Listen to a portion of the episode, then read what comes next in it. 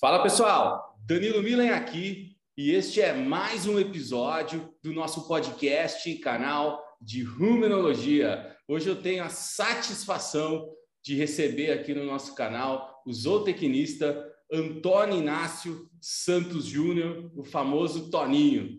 Toninho, fica muito à vontade com a nossa audiência. Muito obrigado pelo seu tempo e pela sua disponibilidade de vir até aqui conversar com a gente. Tenho certeza que o papo de hoje vai ser sensacional, um tema que eu tenho é, recebido muita demanda para gravar um episódio sobre e te convidei porque eu vejo que é, você talvez seja a melhor pessoa no país para falar com a gente sobre grãos reidratados. Fique à vontade e se apresente para a nossa audiência. Obrigado. Eu que eu porque, como eu já te falei, a gente assiste seu programa é, com, há tanto tempo e eu sou fantástico. Eu até comentei contigo, assim, eu adoro principalmente os podcasts de bioquímica pura, né? Porque aquilo levanta de fundo de 40 anos atrás, né? Eu também gosto. é, eu, eu, o seu entendimento e a sua capacidade de ensinamento é fantástica para mim e eu, sabe, eu acho bioquímica tão importante, ela tinha que ser dada duas vezes na, no currículo do zootecnista. No primeiro ano, porque ele não sabe bem para que serve aquilo, e no último ano, para ele fazer o fechamento de tudo que ele aprendeu, né? Porque é, ela, é o link, é, é, a, é o entendimento completo. Exato. E quando você me convidou, não tinha nem como é, não, não aceitar seu convite, porque pelo entusiasmo que eu tenho por esse tipo de trabalho que você faz, em tentar levar tecnologia. Na realidade, é, eu sou zootecnista como há 36 anos, né? E, a gente está nessa luta e o que aprendi hoje, né, o que aprendi naquela época, é, é basicamente que ficou só são as disciplinas básicas, tudo mudou, né? E a gente vem aprendendo com vocês que estão fazendo pesquisa, com os alunos que estão escrevendo teses, com, enfim, e com a própria operação, né? Do, assim, de uma maneira geral, do que a gente vive como zootecnista de consultoria. Né? Como, eu te falei, trabalhei um bom tempo aí em fazendas no, no início da minha carreira, trabalhei quatro, quase quatro, cinco anos, depois fui para a indústria, Fiquei 10, 12 anos aí na indústria, entre indústria farmacêutica e indústria de nutrição da, da companhia Purina. Fui representante dela aqui na cidade de Araçatuba, resido aqui em Araçatuba. E no século passado eu parei de trabalhar na Purina e, e virei consultor de uma empresa de consultoria aqui é, tradicional aqui de Araçatuba, existe até hoje, são meus amigos, os donos, que é o pessoal da Projeto. E de 2016 até agora a gente começou a trabalhar por, por conta própria aí, e sempre muito entusiasmado. Esse tema que você me deu, na realidade, quem foi a, a mola precursora, ou quem, quem, me, quem me empurrou para falar sobre, para começar a entender e buscar mais interesse sobre isso, foi o professor Marcos Neves Pereira, Lá em 2019, você acha que devia ser aluno de mestrado, doutorado, e você... Estava no final do doutorado, aquele... é isso aí. é, é, vocês estavam estudando, né? Tanto você quanto o Rodrigo, né? Nosso amigo, né? Estava é, escrevendo esse, desenvolvendo esse, esse fantástico esse, esse congresso que vocês realizam lá bienalmente.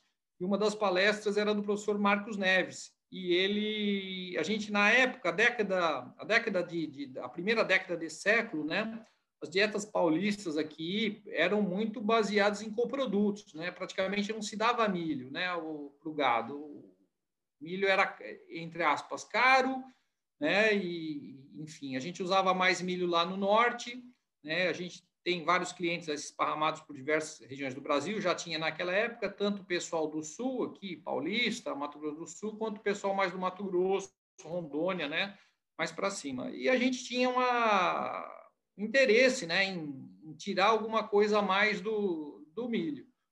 Aí, nesse ano, ele fez a apresentação dos trabalhos dele, os primeiros trabalhos, né, lá com vaca de leite, né, com, testando o grau de hidratação, grau de moagem, e a gente seguiu nisso e abriu a nossa cabeça para essa nova oportunidade, que é o processamento de grãos, né? a reidratação como uma ferramenta de melhorar a digestibilidade. Ótimo. É, lá nos meus clientes do norte, que a gente tinha, são clientes agricultores que plantam soja, a gente já tinha como processo instalado nas propriedades o grão úmido tradicional, né? Então, para eles, já era meio que da rotina da fazenda se fazer o, o grão úmido, né? E, enfim, nós já, já éramos habituados a formular lá para cima com o uso do grão úmido tradicional, né? Colhido lá com, quando atinge o ponto preto, enfim, né? Então, foi... Ô, foi, é, foi eu acho, eu acho, que vale a pena, eu acho que vale a pena só para a gente informar para o pessoal, né, que uhum é, o grão úmido, né? E tanto o nosso tema hoje aqui de reidratar grãos, eles vão praticamente no mesmo no mesmo sentido, né? Que é melhorar o aproveitamento do amido, né? No trato gastrointestinal, né? Dos, dos, dos bovinos, né? Então, só para alinhar a turma aí que é, pode não ser familiar com o assunto, né? É, o grão úmido, né? A silagem de grãos úmidos que você vai falar agora, ela vem de encontro, na verdade, com, com o processo de, de, reidratação, né? com o objetivo de, né, obviamente, aproveitar melhor né? esse amido, especialmente em épocas de, de amido caro, né? como é a de hoje em dia. Ah, e cada vez mais caro, né? Comida só sobe, né? Nunca vai, tem, não, não tem fim, não. Então, se a gente não tiver eficiência, né, de, de, de tirar mais do mesmo, né? Vamos considerar assim, né? Exato. É, você, Danilo, toda vez que a, a, eu preparei assim uma sequência lógica para tentar dar uma linha de raciocínio, né, no, no, processamento, né, como quais são as etapas do processamento do reidratado, mas por favor, você interrompa para poder até enriquecer o nosso debate, porque né, é, a gente né, não tem a, não tem a habilidade da didática que você tem, que os professores têm, vocês são treinados para isso, e a gente é, é, é aquela bate-estaca, né? Entendeu? É, então, é, só para ilustração para os alunos, né, o, na realidade, o ponto de colheita do grão úmido é justamente quando os animais, eles, ah, os animais, desculpa, os grãos, eles interrompem a translocação de nutrientes, né? E é, e é típico o ponto preto que se faz na semente, né? Que encerrou o ciclo de vida daquela semente a umidade, do, esse é o, vamos falar, é o dia que o, que, a, que o grão de milho tem a maior conteúdo de energia armazenado, é o dia que acontece isso. A partir desse momento, o dia seguinte ele vai perdendo só, ganhando ele não acrescenta mais nada, né? Perfeito. Então, assim, o melhor dos mundos seria a gente colher o milho o dia que ele finaliza esse, esse ponto, que seria o máximo de acumulação de energia dentro do grão, né? É, e, a, e, a, e a principal métrica para determinação de grão úmido é justamente isso, né? Fez o pronto preto, você entra com a colhedora colhendo, né? Esse produto. É, é, as vantagens desse tipo de produto, né? Que você normalmente encurta o ciclo a três a quatro semanas, isso representa uma produtividade adicional na cultura seguinte. Eu acredito muito que talvez do começo da colheita do grão úmido começou principalmente por esse benefício agronômico, né? Claro, claro. Eu acredito é, isso aí e aí a gente chega à redução de perdas significativas, né? Quando você antecipa. Então, agronomicamente é uma baita de uma vantagem, né? Sem dúvida. Sem dúvida. É, você também tem uma redução de custos dentro de uma propriedade agrícola que vai consumir esse milho com seus animais, né? Você tem uma baita redução também de custo de secagem de armazenagem, né? É, e o objetivo, basicamente, é essa, esse processo de fermentação, solubilizar a proteína e maximizar a digestão do amido, né? E é, como, como a gente já... é o mesmo processo, enfim, é o que a gente busca no grão seco também. Ou seja, tem. É, quais as Oi? Tem um monte de vantagem, né, né, né, Tony? Sei que você vai falar das desvantagens agora, mas tem um monte de, de vantagens, né, de se fazer o, o grão úmido, né? Seja na forma de silagem, né, de né, entrar na roça, como você está falando, como reidratar, que vai ser o nosso tema aqui de hoje, né? Então, Sim, eu, eu... isso. Se, se, se, se durante a, desculpa, desculpa te interromper. Se, se durante aí a sua, né, a, você vai falar sobre as desvantagens, né? Se você pudesse comentar sobre, né, o porquê a demora do produtor, né, do pecuarista, né, demorar tanto tempo para adotar uma tecnologia né, que, do meu ponto de vista, é, pesam-se muito mais as vantagens do que as desvantagens, né, como você, como você bem disse. Ah, não, não, não há sombra de dúvida, né? Isso tem, como é que fala? Já existe até meta-análise, né? Até do próprio reidratado, meta-análise robusta, né? Quer dizer, então não é, não é mais a questão de uma tecnologia que está sendo descoberta, né? Tem uh, recentemente lá o pessoal lá de Maringá, né, fez uma meta-análise com, com, com o impacto da, de, dessa tecnologia, né, o que ela traz de benefício para quem usa. A gente vai falar um pouco disso mais, mais para frente, né? E, na realidade, eu acho que não, não usar grão úmido que é uma insanidade, né? Assim, porque o desperdício não, no custo da tonelada do amido, né? Exato. E você se dá o luxo de perder 10, 15% de amido acima do que você perderia como reidratado, é então a gente vai até fazer uma continha lá na frente financeira do que é isso, né? Mas eu não, eu não vou me adiantar agora. As, a, as, desvantagens, e tudo existe, né? É, tudo tem um, um até por isso, né?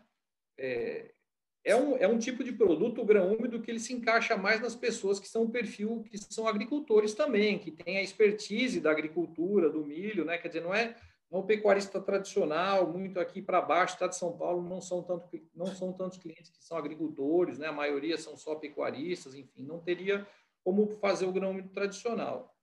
O que a gente vê como desvantagem nele é assim, é a questão da comercialização, né? Você precisa de, de alguns equipamentos que normalmente a pessoa, quando trabalha só com grão seco, não precisa, né? A questão de, de construção de instalações, enfim.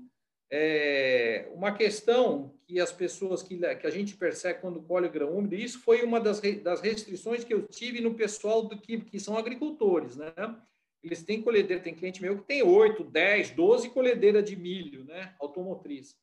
É o que acontece, quando você colhe o milho na forma úmida, você tem que colher ele a 4 km, 4,5 por hora, porque a máquina trabalha muito mais pesada, existe um desgaste maior, né? Isso há uns dois, três anos atrás, só uma revisão de uma, de uma plataforma de uma STS John Deere ficava em mais de 30 mil reais.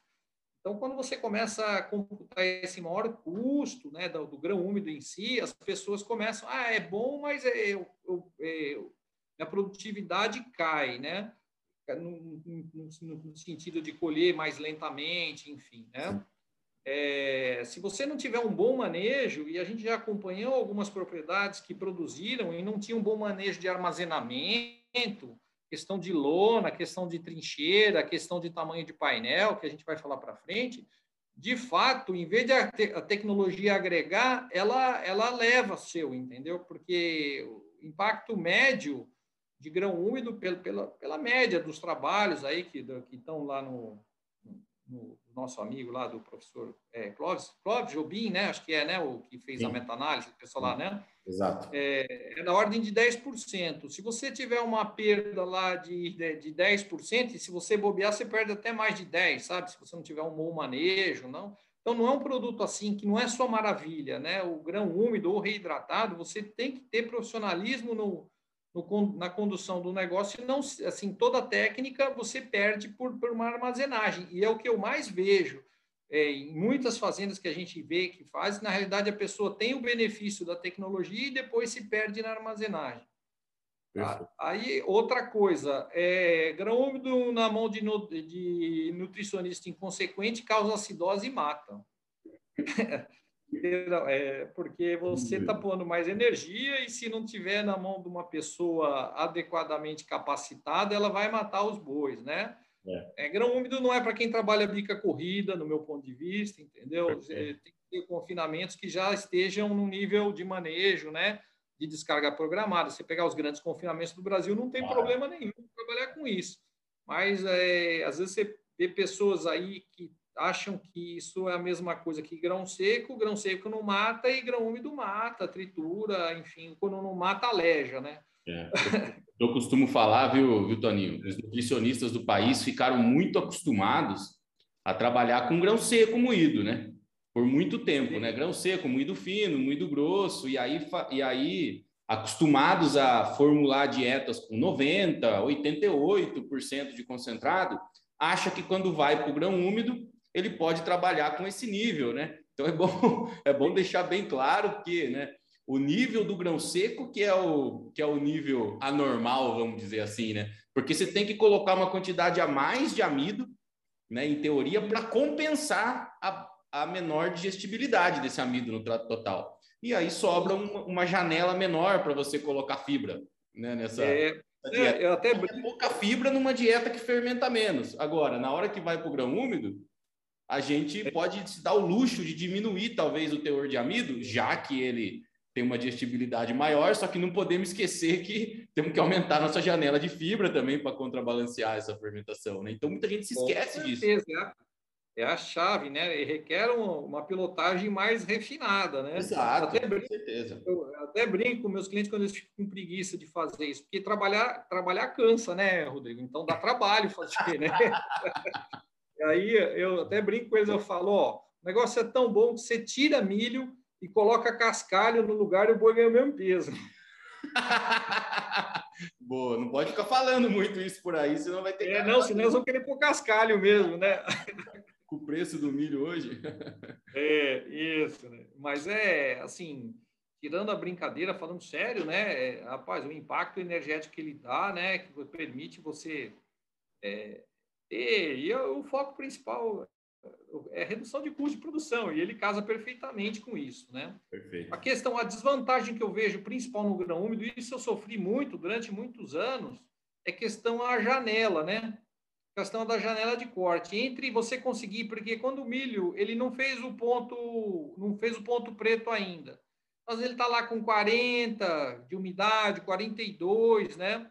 A máquina não entra, né? E o, milho, e o milho não acabou de não acabou de encher, mas ela encheu, vamos supor, encheu lá com 38.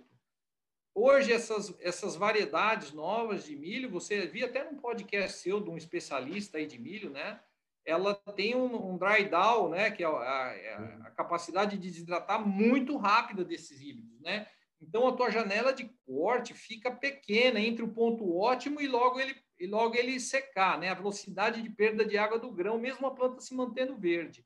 Isso diminui é, a gente fazer grão úmido é, tradicional em larga escala, né?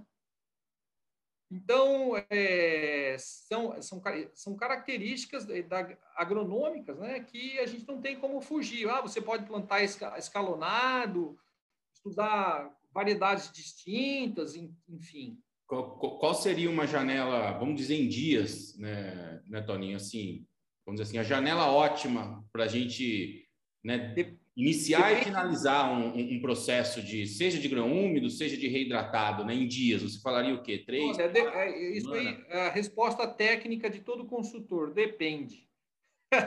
Vamos mas fazer assim, um, vamos fazer um racional. Pensar, né? que ninguém, mas é, supondo, né? Você entrou o milho, fechou é, ponto preto, ele está com 38 de massa seca. Beleza. Eu acredito que dificilmente, lógico que vai depender se tem umidade, se está nublado, se está seco, o próprio híbrido, o período do ano, se é safrinha. Grande, é, a maior parte desse milho hoje é todo plantado em safrinha, não é plantado em safra de verão. Então você tem um, um a, que, a questão de perda de umidade do grão numa velocidade muito maior, né? Mas eu acredito que a janela, assim, não passa de 15 dias, cara. Porque depois ele já vai vindo para 27, ele vai perdendo, aí você vai né, perdendo benefício. Na realidade, os meus clientes, o que, que eles fazem? Esse pessoal agricultor lá do norte, eles começam fazendo o grão úmido tradicional e depois, conforme o produto vai perdendo umidade, nós vamos acrescentando água, entendeu? Nós vamos uhum. corrigindo a umidade para o quê? Para poder otimizar. Logicamente, eu tendo, colhendo o ah, produto. Boa é, exato. A gente, a gente começa, deu ponto, deu, deu ponto preto, entra com as máquinas e vai colhendo e vamos, e vamos fazendo grão úmido. A partir do momento a nossa umidade começou a baixar de 32, 30, né? A gente já começa a completar, né? De 30 para cima aí a gente começa a pôr água, né? Gostei da estratégia. É, okay, é, gostei da estratégia. Acho que é uma boa estratégia. É, o negócio começa a secar é. rápido, tem um volume muito grande para colher ainda, né? Pode ser que Isso. Realmente... A gente sabe, né? Assistir, é fantástico, eu adoro ir nesses congressos, porque a gente só aprende. Eu fui em 2012, e você estava lá também, num congresso que teve, foi o professor Flávio que montou lá em Piracicaba, Sim. e o professor Núcio, deu uma palestra só de reidratado, né? Falando que reidratado não é o mesmo produto do grão úmido. A, vamos falar, a microbiota é diferente, né? Existe uma assim, bio, microbiologicamente é, são produtos diferentes. Mas o que importa para nós como técnico de campo é que assim os resultados em termos de digestibilidade, de ganho de peso, eles são semelhantes, né?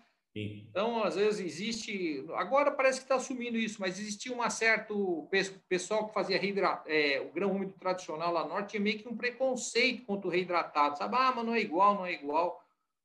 Cara, a pesquisa já teve várias teses, né? Inclusive vários alunos mostrando que zootecnicamente são equivalentes os produtos, né? Então, é. se você for para o lado de microbiota, tudo, né? É, ah, o a questão do reidratado tem a questão do clostridium, que não tem, não tem esse problema tão né, como microbiota, né, como tem no, no grão úmido, não tem o clostridium. Já no reidratado a presença é maior, enfim. A gente vem trabalhando desde essa época e não, não tem encontrado problema com esse tipo de microorganismo nessa, nesse, nesse tipo de alimento, sabe? O, o, o, índice que você usa... Não significa que ele não esteja presente, né? Sim. O o, o, índice que você usa, é, o principal índice assim que você usa para saber se, o, se a reidratação deu certo, é ainda o amido fecal, não? É, é a última coisa que eu vou falar, né? Boa. É, então, não tem, é, é, a última, tá, é, é, então vamos deixar, é, última, o pessoal no suspense. É, é, bom, a gente vê como trabalhos, né? Fatores críticos. Umidade ideal para máxima de gestão é por volta de 35%, isso do grão úmido. Então, os trabalhos indicam que o reidratado acima disso também. Quando você vai levando isso para umidades acima de 40, é, parece que já tem um pouco de perda, já ocorre uma menor produção de ácidos orgânicos. O que eu percebo quando ocorre erro, e a gente cheira, né? Eu não tenho, vamos falar, você tem a biblioteca aí na sua cabeça, eu, a gente não tem, né? mas eu, eu, já, já fiz silagem de grão úmido com mais de 40 de umidade, 45, por erro operacional, né? Aí, quando a gente vai cheirar nela, ela está super pastosa, só que ela já começa a dar, sabe aquele cheiro de butirato?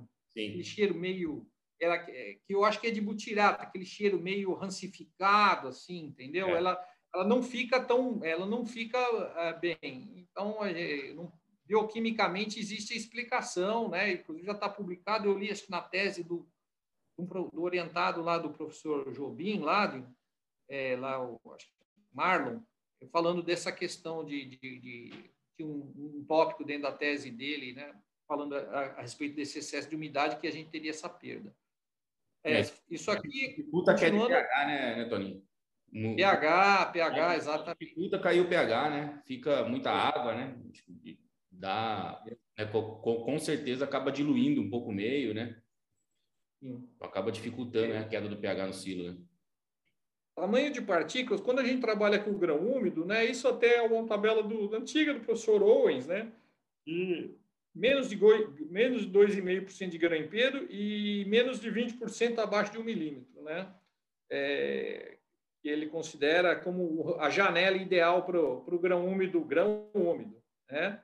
E a gente faz, quando faz a compactação, né, a gente procura trabalhar com entre 900 e 1.000 quilos, né, o, o cúbico. Isso é fácil a gente medir compactação, você simplesmente com cano cortado, né, a gente tem esses canos na fazenda, quando eu quero saber se está bom ou não, você vai no painel e, e bate o cano lá e, e por, por, questão de volume e densidade, né, Sim. você enxerga isso, né. A gente é muito focado nessa, no processo de embalar e fechar, né? O grão úmido ou reidratado, e a gente vai falar bastante dessa parte mais para frente. Eu acho que. O que, que é o reidratado agora? Só um comentário antes. Oi? Só um comentário antes em relação ao tamanho de partícula, né? Dessa, dessa observação do Owens, né? É, eu conversei com ele uma vez, né? E ele disse exatamente isso, né? Colocou lá, não, tem que ter menos de 2,5% de grão inteiro, menos de 20% de grãos com 1 milímetro de diâmetro, né? Eu falei, tá, beleza, ok. Só que quando eu coloco no meu vagão para misturar, né? E ele fica, dependendo do tempo que está misturando ali, quando essa dieta vai para o coxo, né? Com, com base de milho úmido, com milho úmido misturado junto com os outros ingredientes, dificilmente a gente acha o milho no coxo. Né? O negócio vira, né? o negócio fica tão fino. Né? No silo você acha, quando você vai lá no silo você vê lá os grãos. Mas na hora que você mistura no vagão, praticamente isso desaparece, né? Então, então eu lembro que eu até questionei ele na época, né? Falou, até quando, né? Até quanto é válido essa, essa recomendação? Se na hora que, né, antes do boi comer, o negócio, né, ele, ele vai se desfazendo, né? Né? Porque o negócio está úmido, né, né, né Toninho? Ele vai... Aqui na bosta não tem nada, né? É. Exato. Eu acho que o nosso desafio como nutricionista aumenta mais ainda. Porque se você olha o milho no silo e depois você vai olhar no coxo, é totalmente diferente, né? Ele, ele praticamente vira um, né, vira um pó, né? Quando ele mistura, Sim. né? Não sei se você tem a mesma a, a mesma experiência aí. Desaparece, desapa é isso, ele vai é, os outros produtos, o próprio volumoso, vai, né, viram e, e, acho que ele é muito bom até quando a gente é, não está falando de dieta em si, né? Mas é assim, meu, eu dou muito foco na estrutura física das dietas, né? Claro. É, a minha preocupação muito é né, como está o hábito de consumo, se o animal está segregando, está indo para o fora. E ele é um avanço em relação ao grão seco. Ele tem uma, ele tem uma distribuição, é, uma homogeneização com os outros componentes da dieta muito superior ao grão seco. Quando você vê a qualidade da mistura, visualmente falando, é uma dieta, você vai pegar uma dieta lá que tem 7, 8 quilos de milho seco Cara, por mais água que você coloque no vagão, sempre vai ter pó no fundo do coxo. E é muito mais difícil você ver isso com o grão úmido. Não sei se você já teve essa, essa percepção. Sim, sem dúvida, sem dúvida. Tá? A questão da dieta tá mais se manter mais uniforme por mais tempo. Esse eu quis dizer, né? Assim, claro. Pelo aspecto dele tá, como ele está umedecido, é está colando aquilo, né? Ele cola na palha, cola na, né?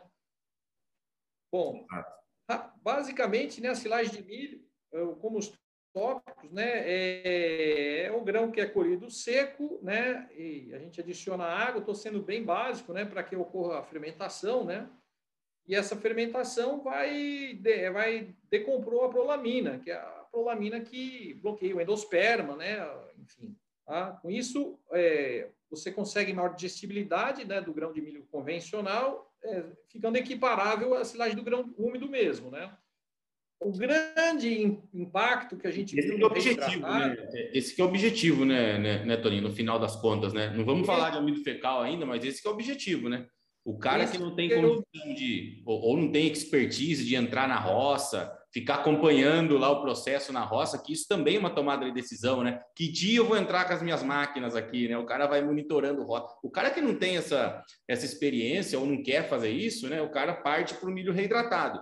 E aí, no final, ele tem que deixar o, o, o material como se fosse né, uma silagem de grão úmido, né? Ele tem que chegar próximo, né? Ou produzir né, um material similar, né? Exatamente para é. promover desempenhos similares também, né?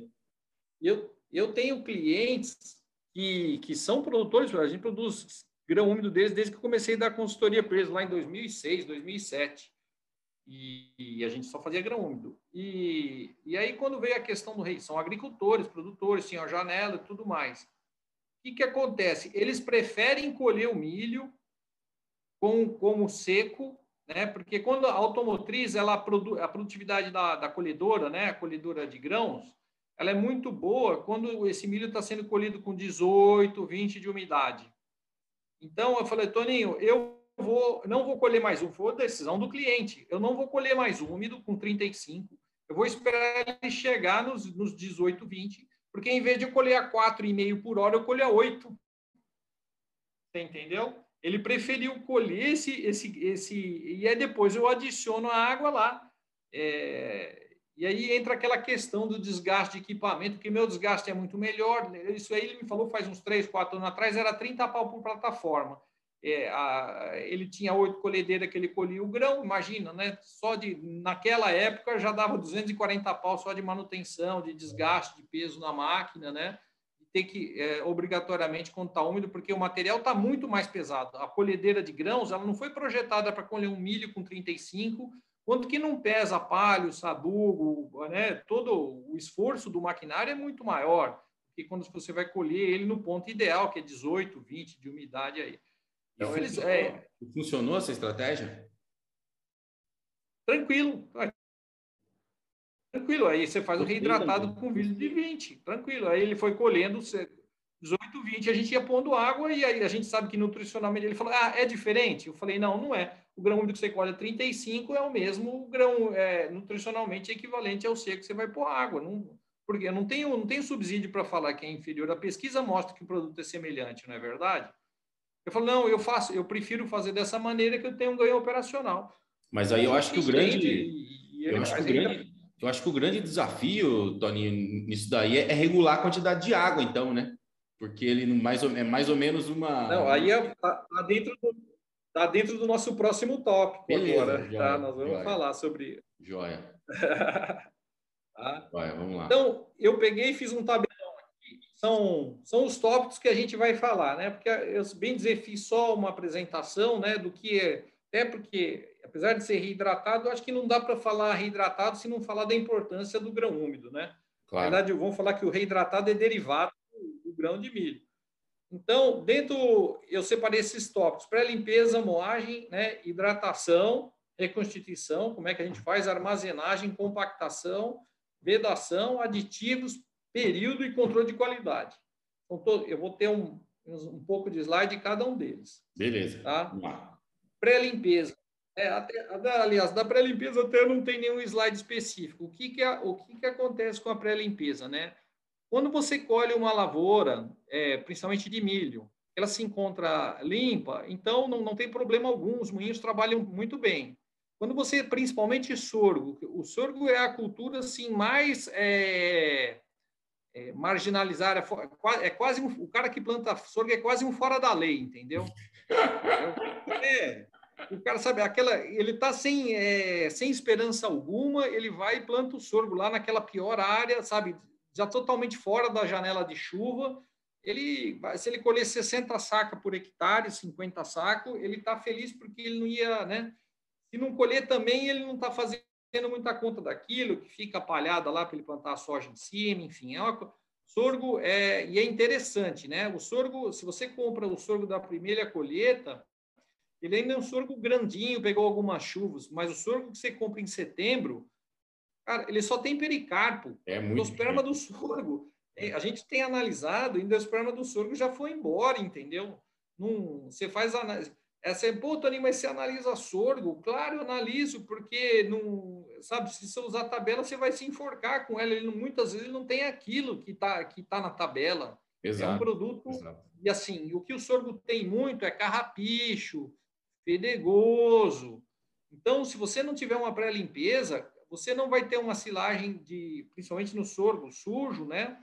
Você não vai ter uma, você não vai ter uma silagem de qualidade, nem um processamento de qualidade, porque quer seja em moinho martelo, quer seja em moinho rolo, a impureza vai dificultando, chega, às vezes você tem tanta quantidade de, de material estranho, palha, e vai embuchando os martelos que você não, não consegue processar adequadamente o material.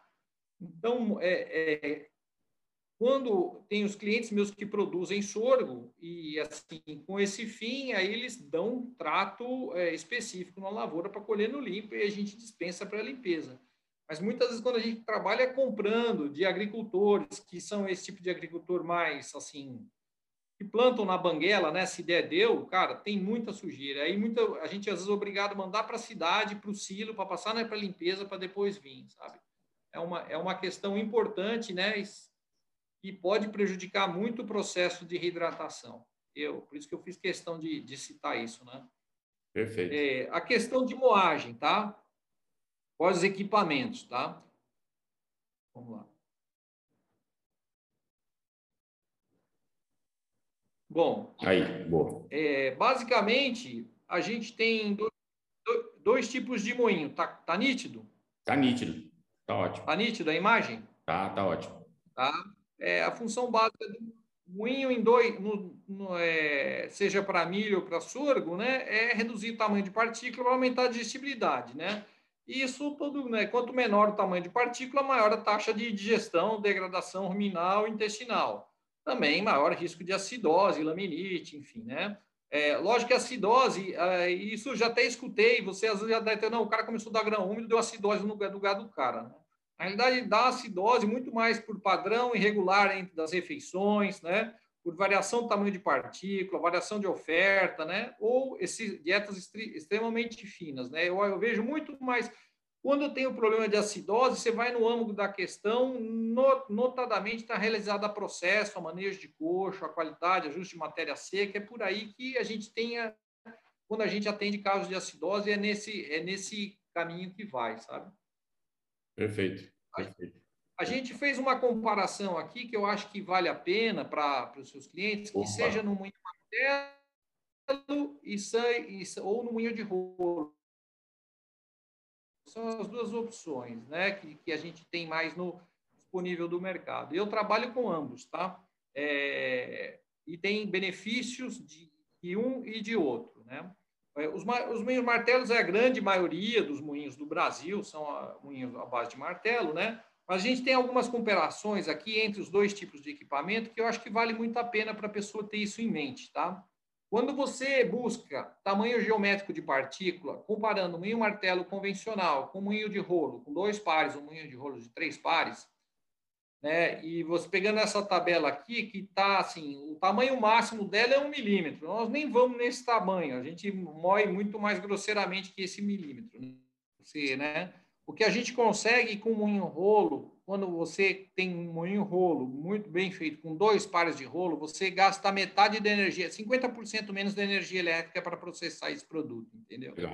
Ele, energeticamente, ele é muito mais eficiente que o moinho martelo. Tá? É, a questão da, do milho aqui, quando você pega nessa, nesse trabalho aqui, que ele compara a granometria, a distribuição de partícula, entre o moinho moído no martelo e no rolo, tá? É, ambos com tamanho médio de 700 microns, quer dizer, menos que um milímetro, é, extremamente fino. A gente nem usa esse tipo de moagem para animais né, é, que, que, se, que, vão comer gama reidratado. Você tem uma uniformidade de partícula muito mais favorável ao moinho rolo, entendeu? A, a dispersão do tamanho de, mar, de partículas é muito menor. Aqui no caso, né, ele está com uma peneira padrão americana, 20 milímetros, seria 0,84 centímetros, né? É 0,84 é, milímetros, desculpa. Sim. Quer dizer, menos que um milímetro, né? Você vê muito mais uniformidade, um custo né, de, de, de, moagem muito mais baixo. Então, quando a gente passa, principalmente para operações grandes, ah, você fala, não, o cara vai moer para mil boi, 500 boi, mas a hora que o cara vai moer para 20 mil boi, para 30 mil boi, Energia é um negócio que pesa muito no nosso Sim. Além do que a próprio processamento, né? já que o outro produz, em média, com a mesma cavalagem, 50% a mais toneladas. Né? É... O moinho martelo, quando você moe fino, ele tem, ele produz mais fino pela característica inerte dele, já que ele causa estilhaçamento, né? Então você tem um risco maior de acidose. O, o moinho rolo, ele tem essa desvio padrão menor, né? ele é mais uniforme, então você tem um, um padrão de fermentação mais uniforme no rumen dos animais. Tá? Isso aqui tem essa foto que eu acho fantástica, isso é uma foto que eu achei de, microscopia eletrônica, não sei se é eletrônica, mas não acho que não, é microscópio só mesmo, comparando dois, dois tamanhos, de, o da direita é moinho martelo, o da esquerda é moinho rolo. Quando você não. moe no moinho rolo, o, o, a partícula fica muito mais é, é, ela, recortada. Então, você aumenta muito a superfície de contato com o microorganismo, enquanto no meio martelo, como ele foi estilhaçado, a superfície fica mais lisa. Você está entendendo? Então, a, produtos moídos com a mesma tamanho médio de partícula possuem área de ataque muito maior quando você trabalha com moinho rolo, entendeu, Danilo? Com certeza. E em relação ao. Né, você falou aí da eficiência do, do, do moinho de rolo, né? Gasta menos energia. Em relação ao tempo, o tempo para moer uma tonelada, por exemplo, como é que fica? Não, ele é mais eficiente. Ele, ele, ele produz mais por tonelada, por hora, quilowatt-hora. Se você voltar aqui, ó. Voltar lá, ó. Tá, não, não é só uma questão de economia, por forçar menos, também o tempo é menor, certo? É, tipo, assim, com um motor, um motor de 40 cavalos dele produz como um motor de 60 cavalos é, num martelo para o mesmo nível de granometria, entendeu? Ok. Ele é mais, é, energeticamente, é um processo mais eficiente. Não, perfeito. É... Como que fica? Você está falando do milho, né, Toninho? Não sei se é, você vai comentar em relação ao sorgo, né? Quando a gente usa sorgo no moinho de rolo, a gente começa a ter alguns problemas, né? Sim. Eu, é, eu, eu trabalho com sorgo, né? Eu tenho tra, eu trabalho com sorgo em moinho de rolo também, entendeu? E a gente tem conhecido, é, conseguido granulometria com dois pares de rolo. Depois a gente vai lá para frente e falar de granulometria, tá? Mas é você consegue processar. No, o que acontece quando você passa por moinho martelo, você vai no, você vai, você vai ter que jogar peneira de 2 milímetros, no máximo 3 milímetros, e não passa inteiro o sorgo, né? Aí o que, que acontece? A tua produtividade do teu moinho vai lá para baixo, entendeu? Você tem um absurdo de cavalagem para. Então, o que limita muito o uso do sorgo em moinho martelo, né, principalmente quando você vai para grandes operações, é a produtividade desse moinho martelo. Porque você tem que o sorgo não tem como, você tem que moer fino mesmo, né? Não tem, você precisa de fato processar, expor o endosperma para ataque enzimático, né? Não tem como, não, não, né, não pode passar, inclusive onde a gente tem, a gente vai falar aqui um pouco para frente dos controles que a gente faz, a gente vai monitorando o processo o tempo inteiro com os de peneiras, entendeu? Eu não posso jamais deixar passar vai. grão inteiro de sorgo, porque vai. Vai, o animal vai desperdiçar, né? E, e, e até o rolo é diferente para moer o sorgo, né? As corrugações ah, né? do, do, do, do, rolo, a, né? A, os sulcos, exato, né? O moinho de, o padrão tradicional aí, existe vários tipos de, de isso vamos falar, quase dar uma palestra, não sou especialista em rolo, mas eu já li alguma coisa, né? É, o número de frisos por polegada de perímetro do, do moinho rolo, no milho é 5, 6, do, isso para milho, para sorgo é 12, 10, 12, então tem, tem muito mais estrias por, por polegada de superfície de rolo, né? Você Perfeito. precisa processar muito mais intensivamente. Interessante que, no, como eu tenho moinho de rolo, e até te mostrei lá os slides lá do sítio, né? O, o, milho ou o sorgo não muda grande coisa a produtividade, sabe? Trabalhando com um ou com outro produto, a produtividade no rolo não, não se modifica tanto. É, então, é, eu acho que isso é uma vantagem real do produto, né? Você consegue trabalhar com o produto com o mesmo grau de moagem que você determinar e ter uma área muito mais disponível para ataque microbiano, né? É... Porque, a gente é muito focado e pressionado para. você acha, então, o que, que você acha, Toninho, assim, em vista das suas explicações, né? O moinho de, moinho de rolo, né? E eu, eu também compartilho da, da sua opinião aí, eu acho que é é, muito mais vantajoso, eficiente, ter um moinho de rolo, né? Mas por que a maioria dos produtores usa moinho de martelo? Por dois motivos. A, é, a, indústria, a indústria de moagem no Brasil, ela começou com o frango e com o porco, certo? É, vamos falar que eu acredito que 80, 90% dos moinhos é, são destinados à avicultura, suinocultura, ok? É, no caso do frango e do porco, eles trituram, moem né, pó. Enfim, custo de equipamento. Moinho de rolo custa muito mais caro. Então, no Brasil tem muito poucos fabricantes de moinho de rolo. Né? Eu, eu particularmente conheço só três. Tá? E o que acontece? E muito desses moinhos de rolos que são vendidos, isso eu já conversei com vários fabricantes, eles querem vender uma produtividade que assim que não não que, que o moinho dá aquela produtividade é, preconizada por eles, mas não o nível de processamento que a gente é, deseja.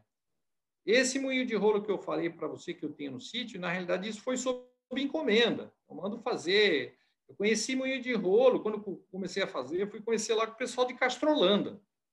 Entendeu? Eu fui na época isso foi em na época da palestra do professor lá, do professor uhum. Neves, lá em 2009, 2010, uhum. que a gente teve lá em Castrolando, os caras já faziam grão úmido lá desde a década de 80 para dar para porco, né?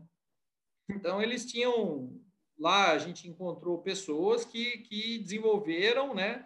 Quando a gente falou para sorgo, eh, o cara queria fazer um, um, único par de rolos. Eu falei, lá no Paraná eles não têm expertise do sorgo, né? Eu, eu, falei, eu tinha lido esses trabalhos americanos. Eu falei, não, eu quero com dois pares. O cara fez do jeito que eu pedi, entendeu? é, para ter esse processamento maior. mas a gente procura, a gente é muito focado né, em custo de tonelada hora, né? Então, é, hoje tem no mercado, cara, não dá para acreditar. E tem gente que compra e funciona. Eu tive até um cliente que comprou. Existe moinho tocado, feito lá no Paraná também, por, por, uns, por, por uns alemães, tocado com motor de 500 cavalos para dar 40 toneladas a hora. Eu não vejo onde que tem eficiência energética. Fica excelente o material, fica lindo. Tocado é um moinho de facas. É, os caras, se escutarem isso aqui, vão me xingar, criticar, mas eu não consegui ver lucro nisso, entendeu? Gastar tanto cavalo, pô, é, 500, num, num moinho, numa fazenda de 500 cavalos, dá para invadir o vizinho, né, cara? É quase é o, motor, é o motor de um Panzer, né? É, é, muita, é muita cavalagem, né? Pra, e para produzir só 40 toneladas a hora, né? É, é, fica ótimo o material. Então, assim, as pessoas que estão, até vocês que fazem pesquisa, quando vão fazer, né, eu acho que tem que ter esse, essa, vi, essa visão também de, né, de, pô, mas quanto está custando, né, é, esse tamanho de partícula, e graças a Deus, essas teses que os meninos estão soltando agora estão mostrando isso, né, tem, eu vou falar lá na frente da, da, da tese que eu li agora recentemente, da Jéssica, cara, que ela focou justamente isso, né, quer dizer, pô, se eu para que eu vou fazer milho moído fino se eu vou ter reidratado e vou ter um benefício equivalente economizando milhares de reais em energia, né? Enfim. Claro. É, então, a gente procura, para os clientes da gente, a gente procura adequar a sua estrutura, a sua, né, ah, qual, com, com, dimensionar a moagem dele pela capacidade dele que ele tem, ou modular ou não. Pô, isso aqui é uma foto que eu peguei, muito antiga, às vezes você deve ter até visto, palestra antiga, né? Feita, isso aqui deve ter sido feito lá no Nebraska, né?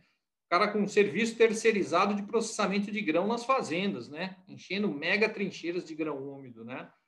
É, então, imagina o tamanho da operação. A gente tem operações grandes aqui no Brasil, mas a gente está muito longe de ter esse nível de investimento, entendeu? Mas muito longe. A gente consegue fazer com um nível de investimento muito mais baixo. Né? Isso aqui deve produzir 60 toneladas por hora de grão processado e muito bem processado, né? Mas essa, essa determinação, esse dimensionamento do qual equipamento o cliente, ah, não vai lá e compra um moinho. Cara, se você falar isso para o cliente, ele com certeza ele vai comprar errado, ele não vai comprar o certo é, é liquidez certo. Porque ele não sabe da demanda, né? Quanto, quanto que ele precisa moer, quanto que ele precisa claro. socar, como é que é o custo de produção. Questão então, de planejamento, né, Toninho? É que o, que o exato que o, lá, que o zootecnista lá da, da, da, propriedade, ela tem que estar tá por dentro para poder orientar melhor o seu cliente, né? Quanto que custa um quilowatt-hora, né? Quanto que, que tipo de equipamento, porque você compra equipamento, ele vai durar lá cinco anos, seis anos, dez anos, cara. Então é uma decisão que você toma e às vezes você toma errado, né?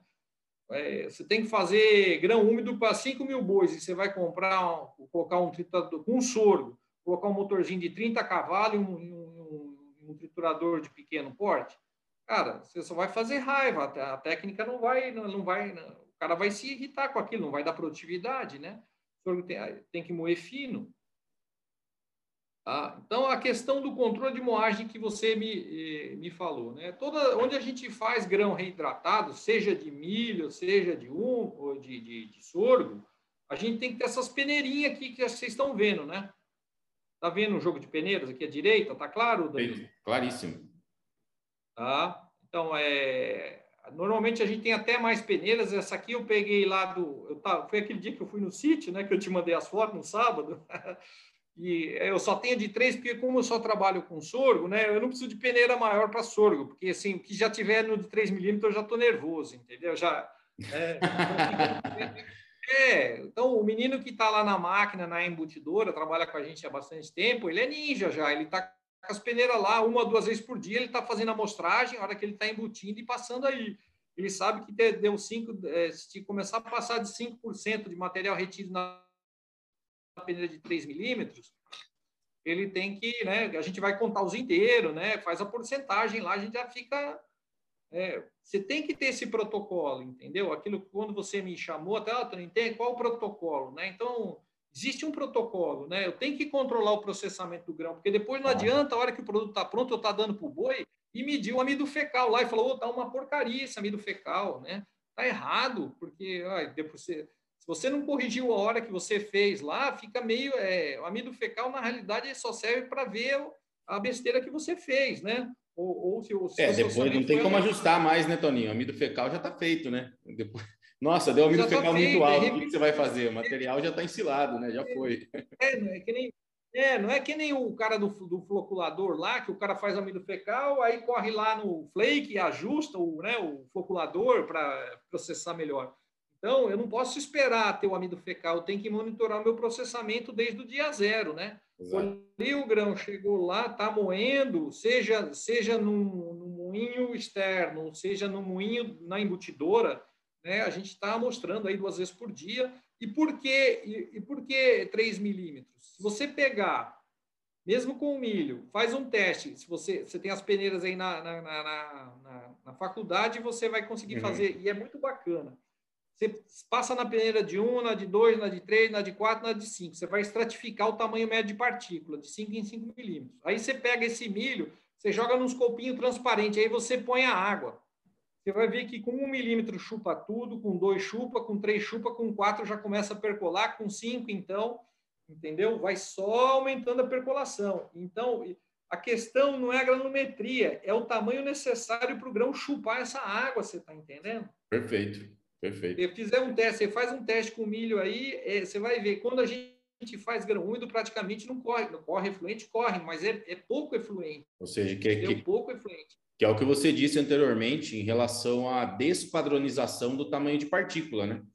Então, Sim. muitas vezes o moinho de martelo você tem lá um, dois, e você tem uma proporção né, do seu material numa partícula grande, né? Que acaba não absorvendo essa água, né?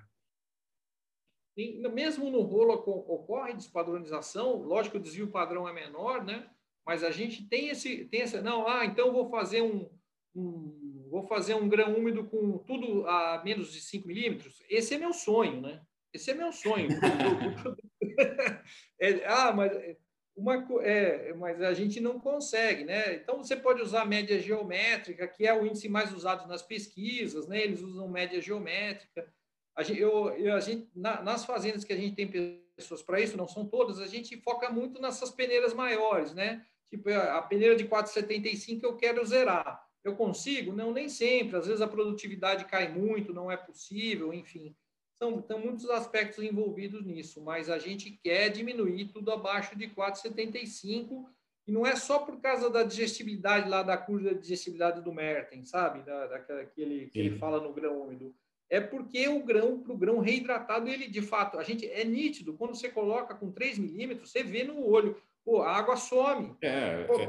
grama, joga 30 ml de água lá, a água puf, é, pra, não chega nada. É uma coisa... É uma coisa muito simples, né, né, né, Toninho? No grão úmido, colhido, né, para grão úmido, a água já está lá dentro, né? A tá água dentro, tá, está lá dentro já. No grão seco, pode, a água tem que entrar, né? Esse pode grosso que vai. Exato. Exato, a água já está lá.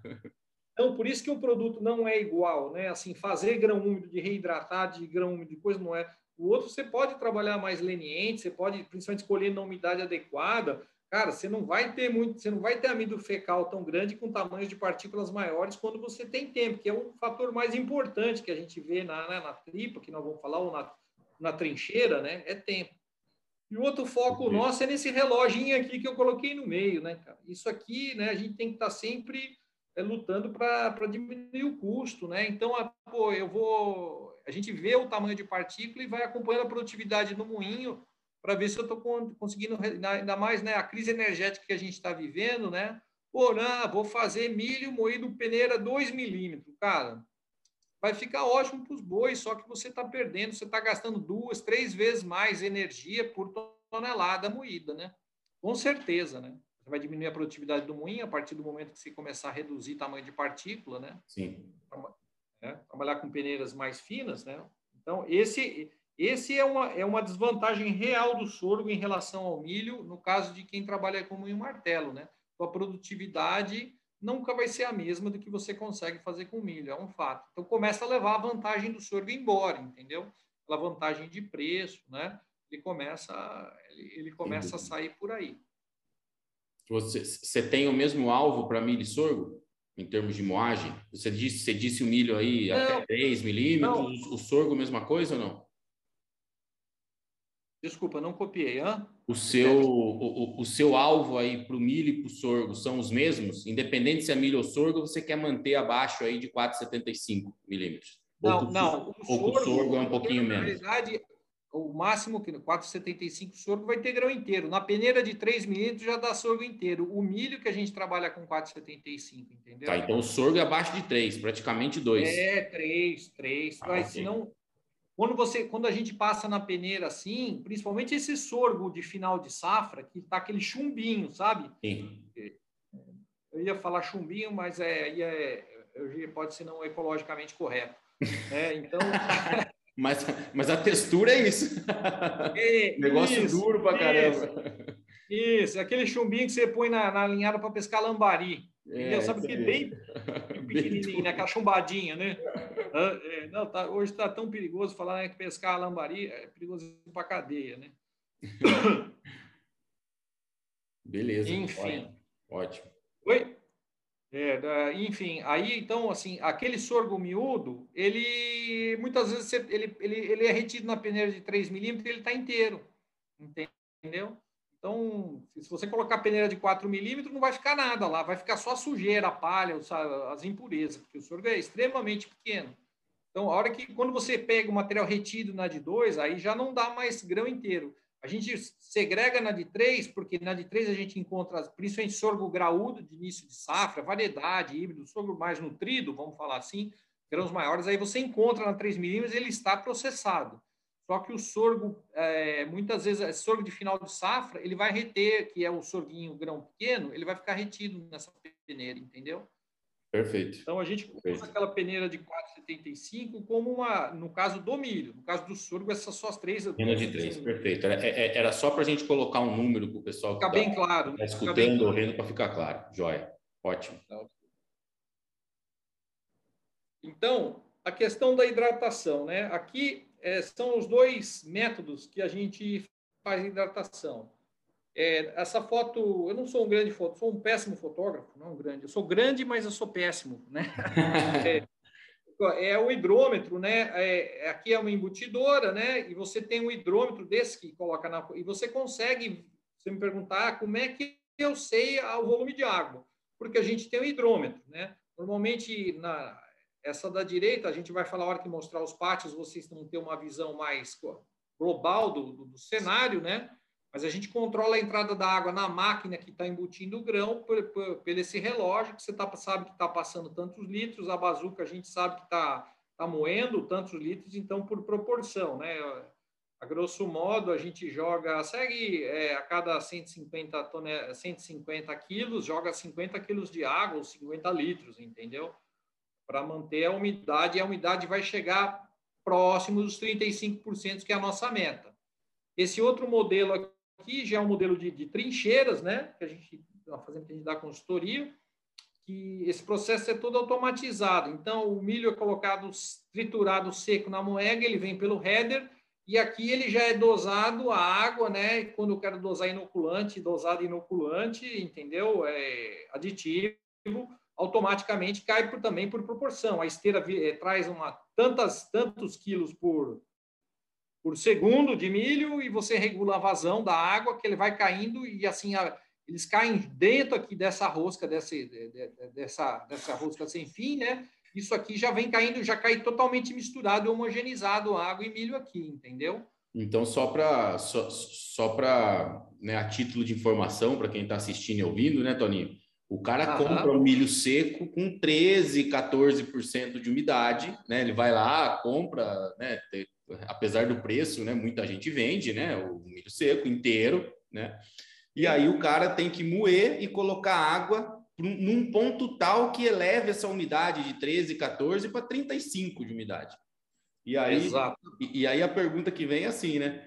Quanto de água por tonelada? Vamos, vamos né, basear por tonelada, né? O cara, o cara tem que colocar aí, né? É uma continha simples aí de regra de três inversa, como é que é? É, isso, é, você não vai errar muito, né? É, exatamente, você faz, se você não faz, assim, para raciocinar, você não raciocina em, você raciocina em matéria seca, não em umidade. Sim. Eu sempre passo isso para as pessoas, né? Fica mais fácil o entendimento Claro. Nas fazendas, normalmente a gente monta uma tabelinha e deixa para o secretário lá, sabe? Ah, Boa. com 12, né? Exatamente. Né? Então, é 12, ele tem, ele tem, 880, tem 88% de massa seca, eu quero jogar para 65 e, enfim, você faz a tabelinha e entrega para o cidadão lá, né? Ah, mas, assim, na, na, na, no método caipira mesmo, e quando você compra milho de silo, assim, que ele vem 12, 13, 14 de umidade, não oscila muito. Cara, é uma conta básica. Você, cada, você, cada 100 quilos de milho, você joga 33 de água que, sabe, a silagem de grão úmido varia de 62, 63, 64, 67, 68, fica, ele varia dois para cima, dois para baixo. A gente, sabe, cravar 65% não, em condições operacionais, né? Está fazendo lá, é, quando, quando pega para moer mesmo, as estruturas grandes, ele faz seis, chega, já chegamos a fazer até 10 mil sacos por dia. Então, como é que fala? Nós não, nós não vamos conseguir controlar essa, essa água na, diferente do, da academia, né? Lá, quando vocês fazem 65, é 65. Lá é o nosso. Eu sempre falo pessoal, vocês vão monitorando. E é, é o que a gente vai falar para frente, né? É, ah, se tiver com 62 de massa seca, tiver com 67, tá bom, entendeu? Então você dá dois, três para cima, para dentro, né? Tem que ter uma margem, né, fica... É, porque senão o cara fica o dia inteiro tentando acertar a máquina, não, né? E não sem consegue. Dúvida, sem dúvida. É, não Consegue. Então a gente está falando, então a gente está falando aí por tonelada aí numa, né, considerando a margem de erro de 330 a 370 litros por tonelada, mais ou menos aí, né? É, é, e é, é um pouco mesmo que tem a umidade que já vem no grão, né? Então, se, se, se eu jogar 100 litros, eu estou jogando 33 litros, né? Aí daria 65, certo? Sim. Então, entre, entre 32, 31 a 30 5, tá? É mais ou menos aí. Você montar a tabelinha, você, é o que é o que tem dado, tá? Beleza. Também tem a, o grão já traz alguma umidade. Né? Beleza. Ah, tem um detalhe. Ah, se você jogar 37, cara, não tive, já aconteceu, é, não, já, já muito, muitos, é, 30, deu 62 de matéria seca, já, já inclusive 60. Quando a gente vai a 60 de matéria seca, 40 de umidade, a gente já começa a perceber aquele cheirinho que eu, que eu comentei no começo, sabe? Que já não. Ele tá bom, tá pastoso, o gado come, a gente não consegue na prática ver queda de consumo, nada, mas já sabe que não é né, não é o, ide, o adequado, né? Eles trabalham bem, bem, por volta disso, né? Beleza. Como é que a gente faz a determinação de matéria seca? Cara, é, tem fazendas que tem póster, tem fazendas que tem micro-ondas e eu coloquei até, escrevi errado o nome do air fryer aqui. Cara, sou apaixonado nesse equipamento. Pensa num trem que é bom, hein? Rapaz, a gente, depois que você valida, é uma coisa interessante do air fryer, viu? Cada, cada cliente compra um, sabe? Uma marca diferente. E eles não são ao mesmo tempo. Não você é. precisa fazer a calibração do air Você tem que fazer a calibração do air fryer para o produto. Porque o que, que acontece? Ele não amola. O micro-ondas é muito chato, é uma operação chata. Às vezes você tem que fazer, imagina, você está fazendo grão, você tem que fazer isso duas, três vezes por dia. Cara, ficar trocando copo lá, o cara não faz mais nada, fica só atrás do é, micro-ondas. Operação pequena dá, né? Mas operação grande não. É.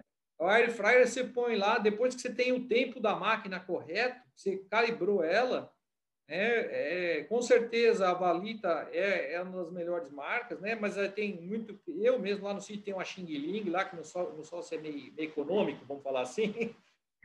Aí ela gasta mais hora para dar. Mas se eu, a Valita descobre isso, hein, Toninho? Se a Valita descobre, te Oi? se a Valita descobre isso, te contrata como garoto propaganda. É, poxa, é que, é que tem pouco confinamento do Brasil, não vou, o retorno vai ser pequeno para eles. Né? É, mas é muito bom. Não, isso aí tá, o air fry está validado até cientificamente, já tem até papers publicados, né? Teve um congresso da ABZ há uns 3, 4 anos atrás que um, colega nosso lá publicou um, um, um, paper, né, validando o air fryer como controle de umidade, sabe? Não sei se você chegou a ver esse trabalho, né? Já vi, legal, já vi. É, não, bacana, né? Eu, eu usava o Coster, né? O Coster caríssimo, né? Caríssimo, né? Vai cobrar por uma ventoinha dois mil conto lá, não tem sentido, né? Enfim. Exato. Ótimo. Ah, esse é o tipo, esse aqui é até é o tipo de granometria que, que, que, que saía no moinho de embutido rolo, entendeu? Não tá, não tá. Não esse tá é rolo. Esse material que está ali é de rolo. Foi processado em rolo, exato. É. Processado em rolo. Tá? Vamos falar um pouco de armazenagem, que a gente, o que nos preocupa em armazenagem, e é um dos fatores que a gente começou no início da conversa falando, Danilo, que às vezes a pessoa investe na tecnologia, investe no processamento e peca na armazenagem. Já peguei muito problema, sabe? É, pela, pela meta-análise lá do professor, né, eles falam em 10% de benefício, né? Em dietas de maior nível de inclusão de grãos e tudo. Então, é, facilmente, uma silagem de grão úmido, não feita em baldinho, feita nessas condições, você vê, essa trincheira nossa aqui, a gente tem a preocupação de forrar com lona as paredes, tá? depois a gente tem uma cobertura né, é muito boa. Quando dá tudo certo, numa trincheira, você perde 3, até 4% de, de, de, de matéria seca que você entra e que você tira. Quando a gente vai para o segundo modelo, para a tripa, a gente fica ao redor de 1 a 2% de perdas quando o processo é bem feito, entendeu? Na trincheira, a gente, eu acredito que não seja o processo em si. Eu acho que, como a trincheira fica exposto o painel, a gente tem uma perda pós-abertura, que é o que é o X, né? Porque você tem um painel muito mais exposto. Então, se você dimensionar para consumo errado uma trincheira, cara, a sua perda é fenomenal, cara. Então, a técnica é ótima, não é excelente. Só que eu tenho, eu já teve, eu prestei um trabalho alguns anos atrás para uma empresa e eu desaconselhei, eu cheguei, eles já faziam grão úmido. Não fui eu que instalei a técnica lá. Mas eles faziam de uma maneira tão errada, com, com equipamentos rudimentares e com operacional rudimentar, fala, para que a gente vai fazer grão seco e nós vamos perder menos, entendeu? Porque nós estamos, quando a gente fa, a, a tecnologia do grão úmido é fantástica, pô, que não seja os 10% do professor, que seja 7%. Quando, não é 7% do milho que você economiza, é 7% da dieta, Danilo. Então, o impacto é muito maior, muito você alto, concorda? O animal vai comer, vai comer 7% a menos de matéria seca, ou 8, ou 9, ou 10, não, não importa. Sobre tudo. Então, é, é, você vai economizar 7% de aditivo, de caroço de algodão, de farelo de soja, do que se você usar. É fantástico. Só que sem um manejo de descarga, sem um manejo de. Esse é o grande calcanhar de Aquiles, que não é a moagem. É o grande calcanhar de Aquiles que a gente vê nos processos de, de reidratação e de grão úmido, né? E de silagem de, de milho da planta inteira também, né? O desperdício que você vê nessa, entre o que, é, que a pessoa coloca e o que a pessoa tira, a gente não vê as pessoas comentando isso né, medir e assim medir não, não todas as fazendas, porque nem todas as fazendas que eu acompanho têm balanção, mas nas fazendas que tem balanção a gente passa todos os caminhões, né? Então a gente sabe efetivamente quantas toneladas a gente jogou lá dentro e depois pela leitura da, das, das balanças dos vagões a gente sabe quanto que a gente tirou de volta. Então, cara, se você conseguir ter 98% de aproveitamento, 97, Excelente. você está você tá bonito na foto. Tá bonito na foto. Né? Tá, eu não estou preocupado, ah, eu vou usar um aditivo que vai me dar meio por cento a mais de recuperação de matéria seca.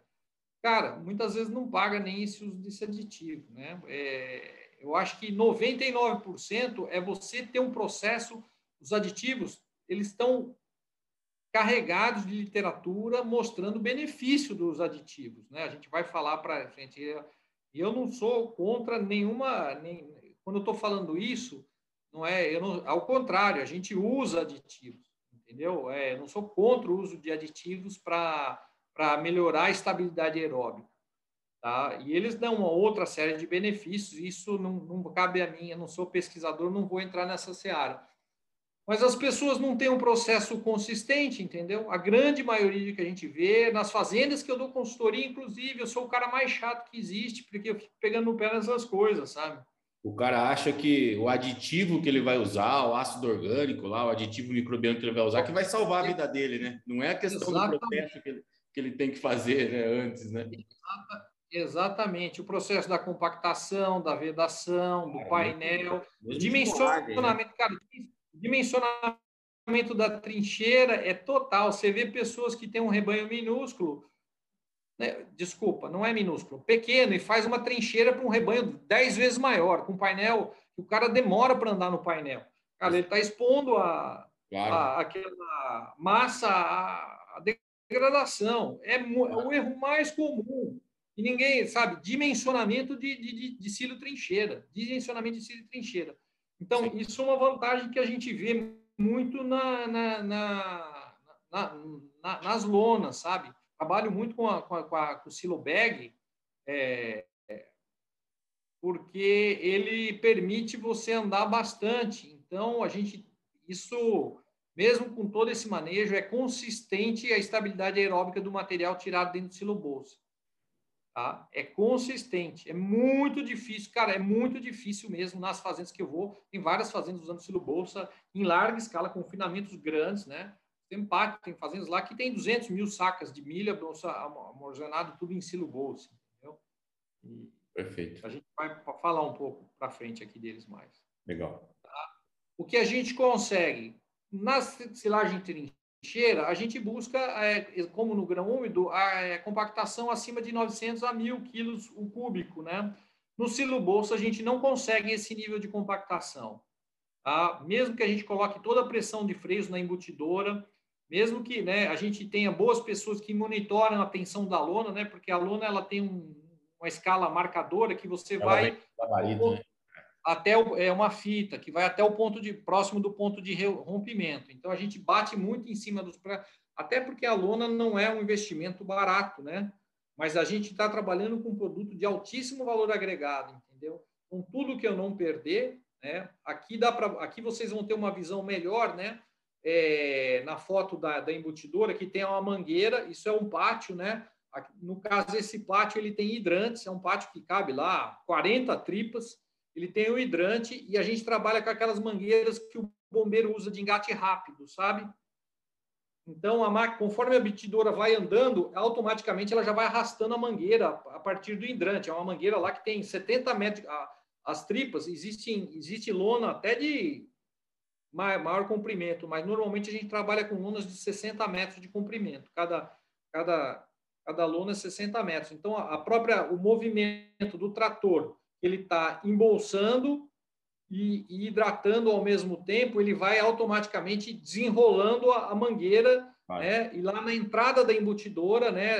Na, na região ali abaixo dos rolos, essa água é regulada pelo hidrante, a água cai como um bico leque ali, ela é pulverizada, então existe o sincronismo entre a bazuca alimentando o milho, né? Na realidade, a, a, a moega da embutidora ela fica sempre afogada, tá? Com milho, quer dizer, você tem uma vazão constante de grãos, é regulada, né, para você põe determinada abertura e a função do, da bazuca é só manter ela, ela cheia continuamente. Tá. Perfeito. Está bem explicado, né? Muito, muito bem explicado. É, é, eu acho que a, a, gente já, né, a minha experiência é muito mais de fazer na lona, né, esse grão úmido, né, até porque a gente faz na universidade, né, desde lá de trás há muito tempo, né, com, com embutidura, né. E, e muitas vezes a gente até colocou até uma tonelada por metro cúbico, né? Assim, não, não porque a gente quis, mas porque freou muito, freou muito o trator, né? Então ficou muito devagar. Então você chega, você fica com aquelas, né? Rompeu a bolsa? É, não, não chegou a romper, mas fica né, com a, a bolsa um pouco maior né, em determinado ponto. Fica, né, mas... fica um bexigão, é. Então, por isso que tem que, que, que monitorar mesmo, né? Não é, assim, é, é uma coisinha de dois minutos, três minutos que você olha para o lado de repente acaba passando, né? Então, é. então quando você vê para você constru... é. você vai construir uma estrutura de alvenaria, tá? É o investimento é pesado, né? Pesado para você. Ah, vou fazer uma bateria de silo trincheira, como eu mostrei ali ah, em cima, né? Cara, o investimento em concreto, em alvenaria é é significativo. Não é barato construir trincheira, né? É, e você, de, de, toda forma, você não fica livre da lona, né? Você pode não estar tá usando uma lona tão cara, que essa lona é mais cara que a outra. Exato. Mas a qualidade da, do, do, produto, né? E a gente tem, eu vou falar para frente no, nos pontos de monitoramento, a gente trabalha com termômetro laser, ou, se, ou quem tiver aquele termômetro de espeto, pode espetar, né? Cara, como na tripa a gente anda muito, tem fazenda que come uma tripa por dia, tem fazenda que come uma tripa a cada dois dias, três dias. Material para facilitar o operacional, o pessoal puxa o silo à tarde e posa no barracão, tirado da tripa, posa no barracão no outro dia cedo que ele vai dar para o boi, está gelado ainda no outro dia cedo. Então dá muita estabilidade aeróbica, porque assim é perfeito, né? Você põe lá, moeu, lacrou, praticamente não fica, não tem exposição ao oxigênio. Nada. É, é. é. Eu sou muito entusiasmado com isso. No caso de quem faz trincheira, né, como eu falei, a gente, a gente forra a parede e onde eu consigo convencer o cliente, nem sempre eu venço, eu defendo muito o uso dessa barreira de oxigênio. É visual o benefício dessa tecnologia, eu sabe? Eu também. Principalmente num produto de valor agregado tão alto como o milho, né? Sim. né? É, às vezes eu perco essa batalha, é, a gente às vezes assim, passa, mas ah, é caro, custa do três vezes a outra, né? quatro vezes a outra, mas é assim, se você fizer, a, a mandar analisar aquele milho lá que está 5, 10 centímetros abaixo, ele não vai ter o mesmo valor nutricional do outro, mas nem perto, porque visualmente é diferente, né? É. Então, eu acho que é uma tecnologia que sou muito fã. Um pouquinho de Mesmo não conseguindo muitas vezes... É, Toninho eu acho que é muito importante você falar isso para os seus alunos, que a gente tem né, bastante tempo de estrada e assim nem sempre a gente consegue convencer os clientes e faz parte de administrar essas. Sem dúvida. É... Sem dúvida, sem dúvida. É, é, eu concordo com a questão da, da barreira de oxigênio. Eu acho que é, é uma tecnologia que tem que ser utilizada, mesmo, mesmo o benefício que se tem por pagar mais caro, né? Você paga mais caro, mas é um investimento, né? Na verdade, não é uma despesa, né? É um investimento. É, é um investimento que é uma proteção contra a fermentação errática. Então, vamos dizer, né, um pouquinho de oxigênio que você tem no seu material, você vai ter uma fermentação né, que indesejável, né, que não é para estar tá ali. Né? E, e, aí vai por água abaixo todo o processo que você fez antes, não por água abaixo totalmente, mas vai ter aquele pedacinho do silo que está acumulado mais oxigênio que você pode perder né? É, que você não vai dar condição para os seus aditivos que você utilizou porventura funcionarem, né? E tudo mais. E você pensar, né, que ó, isso é com certeza, a gente vê quando usa lona comum, é 5, 10 centímetros ali, que a coloração é totalmente diferente. Pensar que você tem mil quilos no metro cúbico, em um metro quadrado você tem 100 quilos de silagem de grão úmido sendo deteriorada, né? 10%, né? É, 10% é o benefício total da tecnologia, né? Então, pô, você já, já, tô, já tô. Não é que eu estou perdendo 100% daquele material, não é isso. Mas, assim, eu estou deixando de colher o ótimo e, e, assim, paga, pô, quanto que custa um saco. É, 100 quilos 100 quilo de milho dá quase, dá quase seis sacos de milho, né? 90 conto é uma montanha de dinheiro. Então, paga tranquilamente essa tecnologia, sabe? Paga, não tenho dúvida disso. É, os aditivos, também não vou ser muito profundo nisso, porque é sempre um assunto bastante, como envolve muitas empresas, né? É, é, às vezes, em, é, em, relação à questão, vou falar o que eu faço, nem sei se é o melhor, é o que eu acredito, vamos ser bem objetivos, uhum. né? É, os biológicos, eu, eu acredito, já usei, não, ultimamente não tenho usado, mas eu sei que funciona, é, é o Book Energy, né? Como está o meu foco principal em aditivo em silagem de grão úmido não é digestibilidade, não é, é, é, estabilidade aeróbica mesmo, que é o problema que tem em trincheira, tá? É, ou os químicos, que são os ácidos orgânicos, a gente vem usando já há algum tempo. É, tem até uma tese fantástica de uma, de uma menina que chama Késia, lá da, da, da Exalc, ela fez o ano passado, publicou justamente mas existem outros trabalhos, né? Aqui, como acredito a influência ser mais da, da, da indústria americana, então se fala mais em aditivo biológico, né? A gente vê mais a questão dos ácidos orgânicos mais em trabalhos europeus, né? Sim. Vou ler trabalho da Finlândia, Alemanha, para os caras usam mais ácidos orgânicos. A gente tem usado justamente para controle de temperatura, né? Para controle de matéria seca. Essa, essa, essa tese da Késia vale a pena ser lida, sabe? E a gente fala, essa, eu coloquei essa foto, apesar de não é uma silagem de grão úmido, é uma silagem de, de forragem, né? Eu, sinceramente, eu desconheço uma silagem de milho tão, tão bem feita, tão bem extraída como essa, né? Esse painel à direita, você está enxergando? Sim, sim, perfeito. É, aí, é, quando o cara passa a câmara térmica, você vê uma silagem com esse nível de manejo, que é um manejo exemplar, eu não consigo enxergar defeito nesse manejo. Ó, material super bem compactado, tirado com fresa. Olha a temperatura, né? Chega a 22, 24 graus Celsius e a temperatura ambiente está em 10. É só você olhar a temperatura da parede, a corzinha azul à direita. Uhum. É. Então, quer dizer, um nível de manejo desse né, um nível de compactação desse material, tá, nós estamos tendo perda por, por aquecimento de massa, né, basicamente levedura. Então, assim, a gente, quando a gente vê esse tipo de material, né, é, principalmente nas trincheiras, a gente não abre mão de usar esses aditivos com esse, com esse intuito, né? Você usa, você falou que você usa mais os ácidos orgânicos, né, do que o, do que os biológicos. Né? Você chega, você chega a fazer em algumas, em algumas, em alguns dos seus clientes um blend dos dois ou não? Você chega a usar não, os dois? Não, ou... nunca, nunca fiz. Assim, dentro de umas palestras que eu assisti, a questão do, do, do boquineiro, né, que vai produzir o acético, ele, ele é de lenta estabilidade. Ele começa a, de fato, ficar efetivo a partir de 60 dias, pelo que nas palestras que eu assisti, sabe? Tem uma concentração de ácido acético para dar estabilidade. E, pô, meu sonho é abrir um silo com 60 dias. Porque é muito difícil nas operações, muitas vezes a gente tem que abrir antes. Ah, mas é quando você potencializa, não há dúvida. A gente vai mostrar, tem uma série de dados, aí a pesquisa corrobora isso, né? Então, é, com certeza, acima de 60 dias é o, é, o, é, o, é o benefício. A questão é abrir com 60 dias, né? Muitas vezes eu sou obrigado a abrir antes.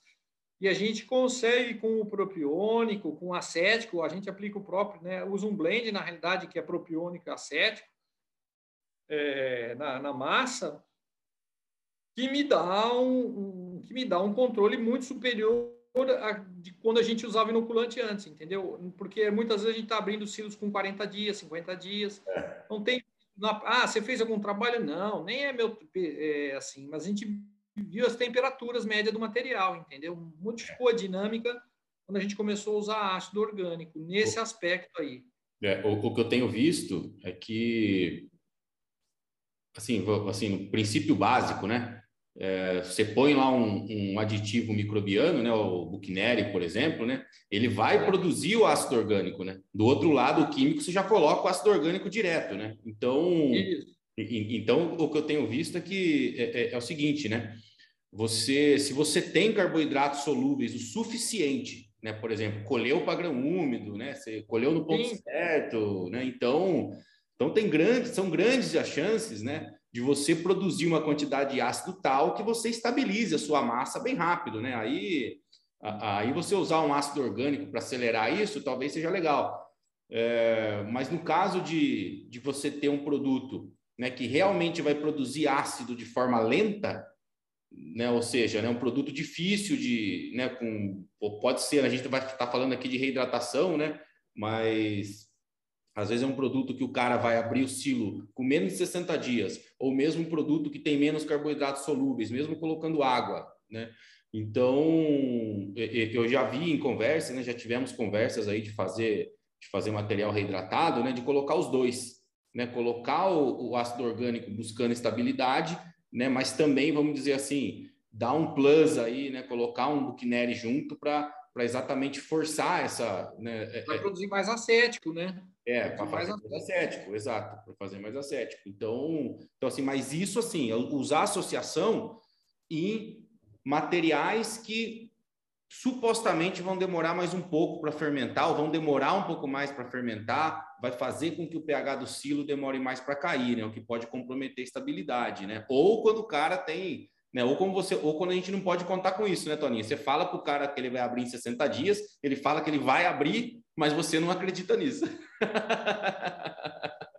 Sim, é, não, é, é, exato. Onde a gente usa é, é, pouca trincheira que eu tenho, a grande maioria é tripa, né? Inclusive na tripa eu não uso nada. A maioria das vezes eu não uso nada, porque nós estamos dando para o boi e continua gelado o material Tá? É muito difícil a gente ter, pegar aquecimento. Ah, pode ser que tenha benefício? Pode, mas aí precisa fazer uma tese, sabe? É, mas é, eu não. É... Eu já usei na tripa o ácido orgânico só por cima, meia dose, só por cima, no topo, antes de fechar. Sei. É. Na trincheira, você diz. É, na trincheira, desculpa. É, não, não... Ah, como, como, como vedante, né? Entendi. É. é. O pessoal lá do Paraná acho que faz muito isso em silagem de milho, pulverizar ácido orgânico em painel, né? Para justamente uhum. retardar de desenvolvimento. Ele, na realidade, é antifúngico, né? É um antifúngico, muito usado na indústria de nutrição, inclusive. Sim. Né? No, é, o objetivo é esse mesmo, é tentar retardar esse aquecimento da massa. É, é isso, né? Não, é, eu acho que o que vale dessa não é para melhor, não é melhor. É, Oi? Eu acho que o que vale dessa conversa aqui, né? Não vamos, né? Não somos donos da verdade, né? Mas eu acho que o, o, racional é esse, né? O material tem bastante carboidrato solúvel, é, tem potencial de estabilizar a massa de forma rápida, como você disse, né? Em alguns casos não coloca aditivo nenhum, né? Então não tem, não tem uma receita de bolo engessada, né? Você tem que conhecer não, o material não. que você está tá ensilando, né? Você entender as limitações desse material, se tiver, e aí os aditivos vêm para quebrar essas limitações, né? Se você precisar usar um e for suficiente, ótimo. Se precisar usar os dois, né? Também excelente, mas é, você tem que entender as limitações do, do material, né? Como você disse, se não tiver limitação nenhuma, não tem por que colocar, colocar aditivo também, né? Eu acho que, acho que como nutricionista, como técnicos, é isso que a gente tem que, que, que entender, né? Entender o processo da coisa, né? Para então tomar a decisão, né? Se, se coloca é. ou não os aditivos. Exato, assim, foi bem assim, a gente usava, usava lactobacilos, Buchanan, e a gente monitorava a temperatura da massa, depois quando, quando assisti um congresso lá em Piracicaba, que eu, que eu tomei conta é, informação a respeito dos ácidos orgânicos, falei, vamos testar, eu achei que a temperatura das, dos silos ficaram mais baixas, eu comecei a usar dos silos de grão úmido mesmo, certo? Silos abertos com pouco intervalo, 30, 40 dias aí sendo abertos. A gente passou para ele, mas só nas trincheiras. Na tripa eu não uso nada até hoje. Os caras ficam, ah, mas você não vai usar? Fala, cara, minha silagem não está esquentando, cara. Eu estou dando para o boi, ela está fria. Tô, a gente está acompanhando a temperatura. Um dia eu tiver conseguir pegar isso aí, não, eu estou tendo uma perda. Pode ser que tenha benefício de usar na tripa também, mas eu não medi isso, eu não vou fazer pesquisa, né? Eu trabalho com produção, né? Sim. Então eu uso bem mesmo assim esses produtos para mim são preservativos, entendeu? É, eu chamo de preservativo, Entendi. seja biológico, então é, o Buchneri funciona barbaridade, gosto deles. Eu acho só assim, ah, não vou usar uma tripa mais longo prazo, pode fazer com o Buchneri, né? Vai segurar também, é muito bom. Tem. Perfeito no meu ponto de vista, né? E o que o tempo faz, né? O tempo dissolve, né? Essa foto é do. Você está enxergando? Essa foto é do. Opa. É Salvador Dali, né? O Sim. tempo, literalmente, ele é, ele é muito benéfico para ser para silagem de grão reidratado, né? Porque ele faz isso mesmo, ele derrete. Ah, essa foto é esse slide é antiquíssimo e eu tomei consideração dele em foi né, bem na época do, do Marcos Neves, lá de 2009, acho que isso aqui deve ser 2004, né, é, em que eles compararam, e fiz questão de colocá-lo, né, a digestibilidade né, da, da matéria seca, né, uhum. é, com materiais tanto reconstituídos, milho seco, milho reidratado e milho com reconstituído, mostrando, né, o eixo X a gente tem o dia 0, 56, 112, 168, até 300 e, e tantos dias, né? E que a gente vê que a, a linha verde, vamos direto no reconstituído, que é o que no, nosso objetivo, né? Vamos rápido, né? Com, com 56 dias, né? Ele já está dando quase 90% do, do que... Ele continua melhorando para frente, né? Mas com, com 56 dias você pega, o te, você pega a tese aí da menina que fez agora, foi, publicou esse ano, eu li a tese dela esses dias, agora é da Jéssica, lá, é orientado do Gustavo lá de. Lá de tá, na, tá na internet, gente. É só vocês abaixarem lá, grão úmido, vai, vocês vão ler. Tem que ler tudo que, esse, que a molecada faz, porque é demais. É, bate exatamente com isso aqui, entendeu? Ah, com 60 dias você está com uma digestibilidade bem mais alta, né? Inclusive melhor que o próprio grão úmido, né? quer dizer, mostrando menos umidade, digestibilidade menor, né? Não sei se está bem explicado, né? Acho que está, né? Se quiser complementar mais alguma informação. Tá? Não, tá, tá super bem explicado, né? Esse trabalho aí do pessoal do Nebraska continuou, né? De, depois disso, Sim. né? Eles fizeram outras né, outras combinações aí, né, mas mostrando que né, a reconstituição ela pode ser tão boa quanto a silagem de grão úmidos, né?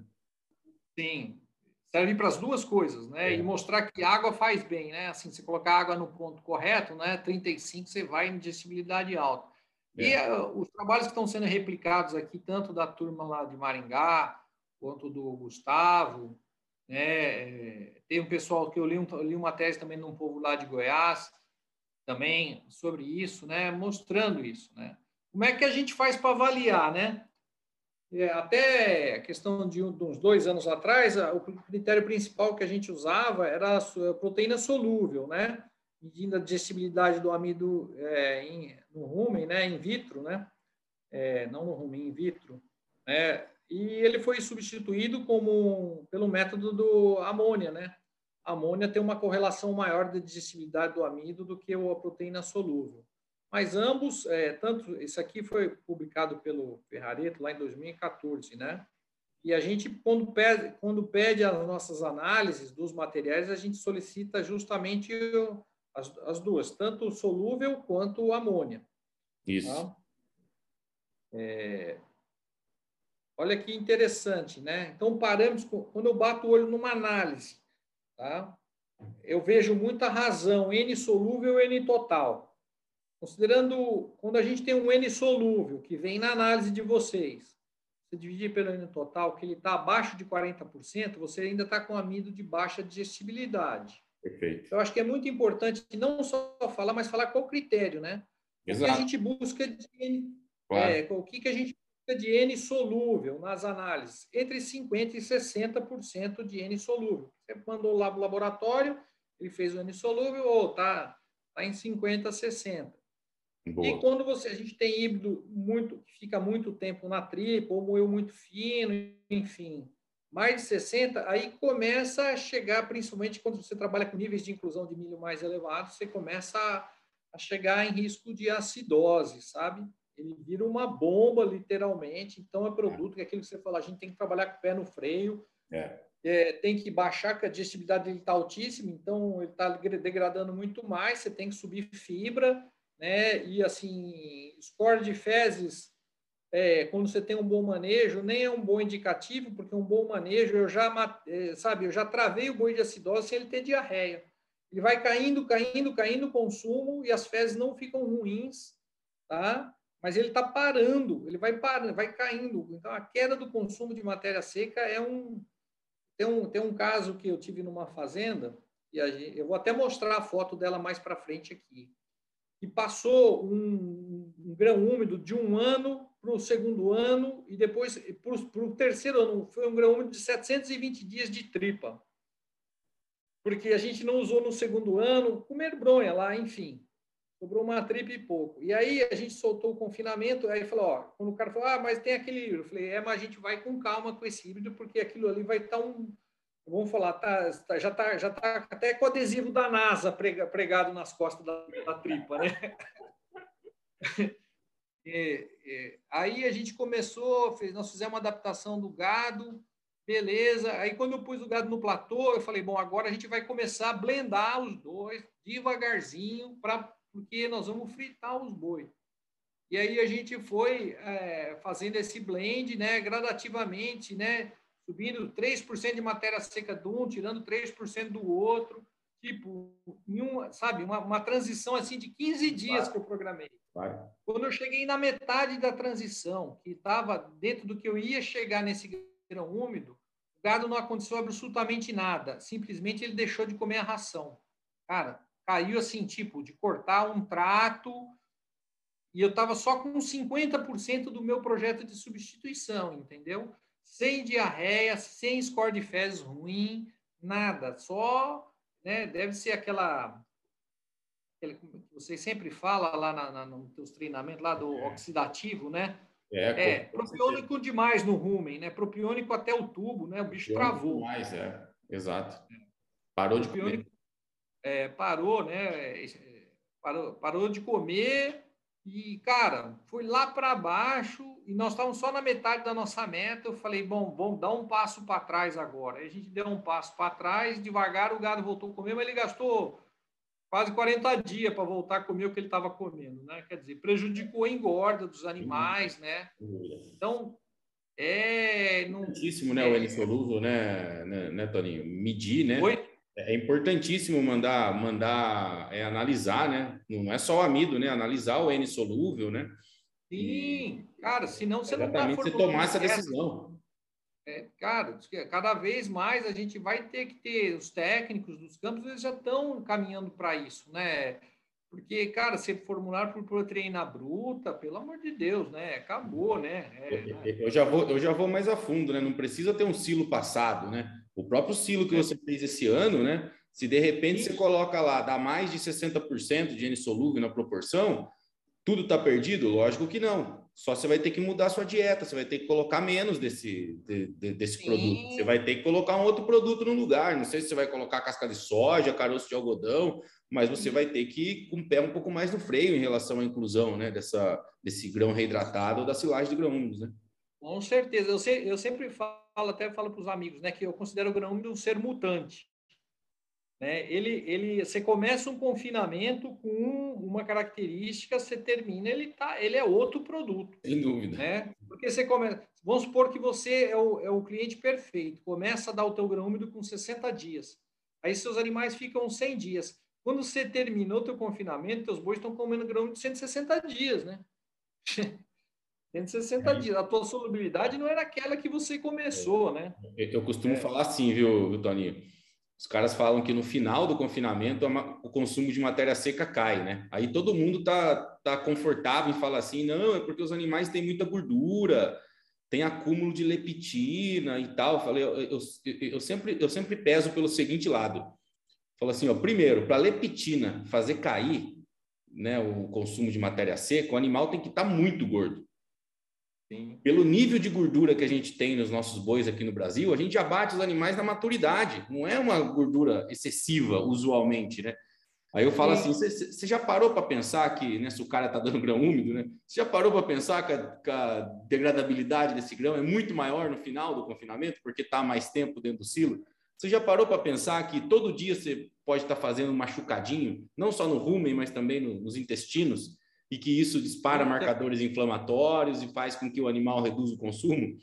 Então, a gente tem um blend de fatores, na verdade, né, que não pode só jogar em, em cima do, né, do depósito de cultura mais né, intensivo, né, que são outras coisas de parâmetros digestivos, né, que a gente tem que levar em consideração, né, que o consumo no final do confinamento pode cair exatamente porque a gente judiou demais os animais durante o período todo, né? Então, adaptação, o cara renegou um pouco ali, né? encurtou um pouco por conta, né? não olhou a questão do N solúvel, vai chegar uma hora que o animal vai parar de comer, meu.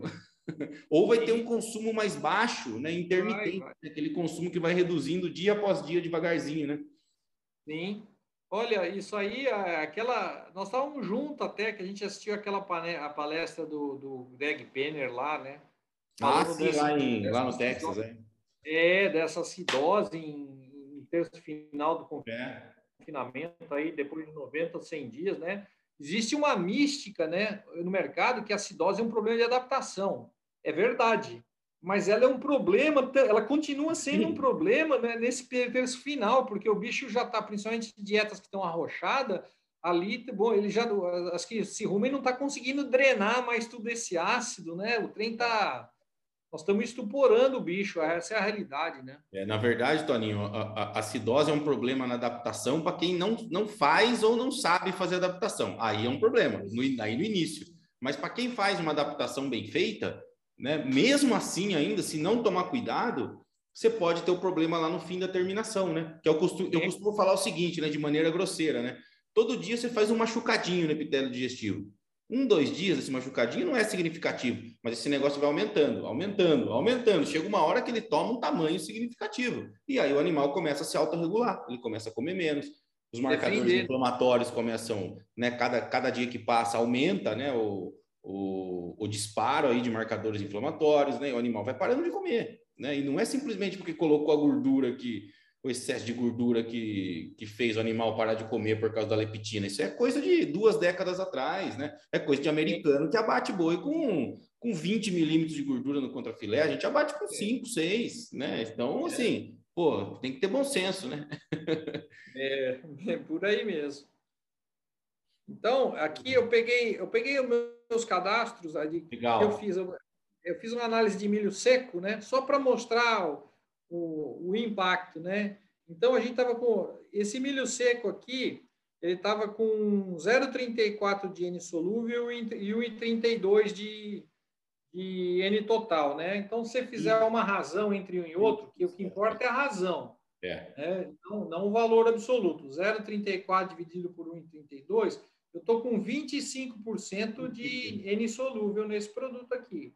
Tá? Quando a gente pega sorgo, dá 10, 11. Ah, se você falar, às vezes isso não é um cadastro médio, pode ser que não, pode ser que tenha híbridos com mais e com menos N solúvel, isso tem N fatores, né? Legal. Mas é, só para ter uma noção de, de vazão. Então, nós estamos com 25,75% de, de razão N solúvel N total. Olha aqui, eu dei 30 dias de ensilado. Olha o que, que aconteceu com o N solúvel. Ele pulou para 0,52 dividido por 1,35. Então, de 25, ele já pulou para 38,58% meu N solúvel. Isso com, 30, com 38% de umidade, quer dizer, um produto bastante úmido, quer dizer, não está tendo limitado microorganismo. 30 dias né? de ensilado, né? Com 30. 30 dias de ensilado.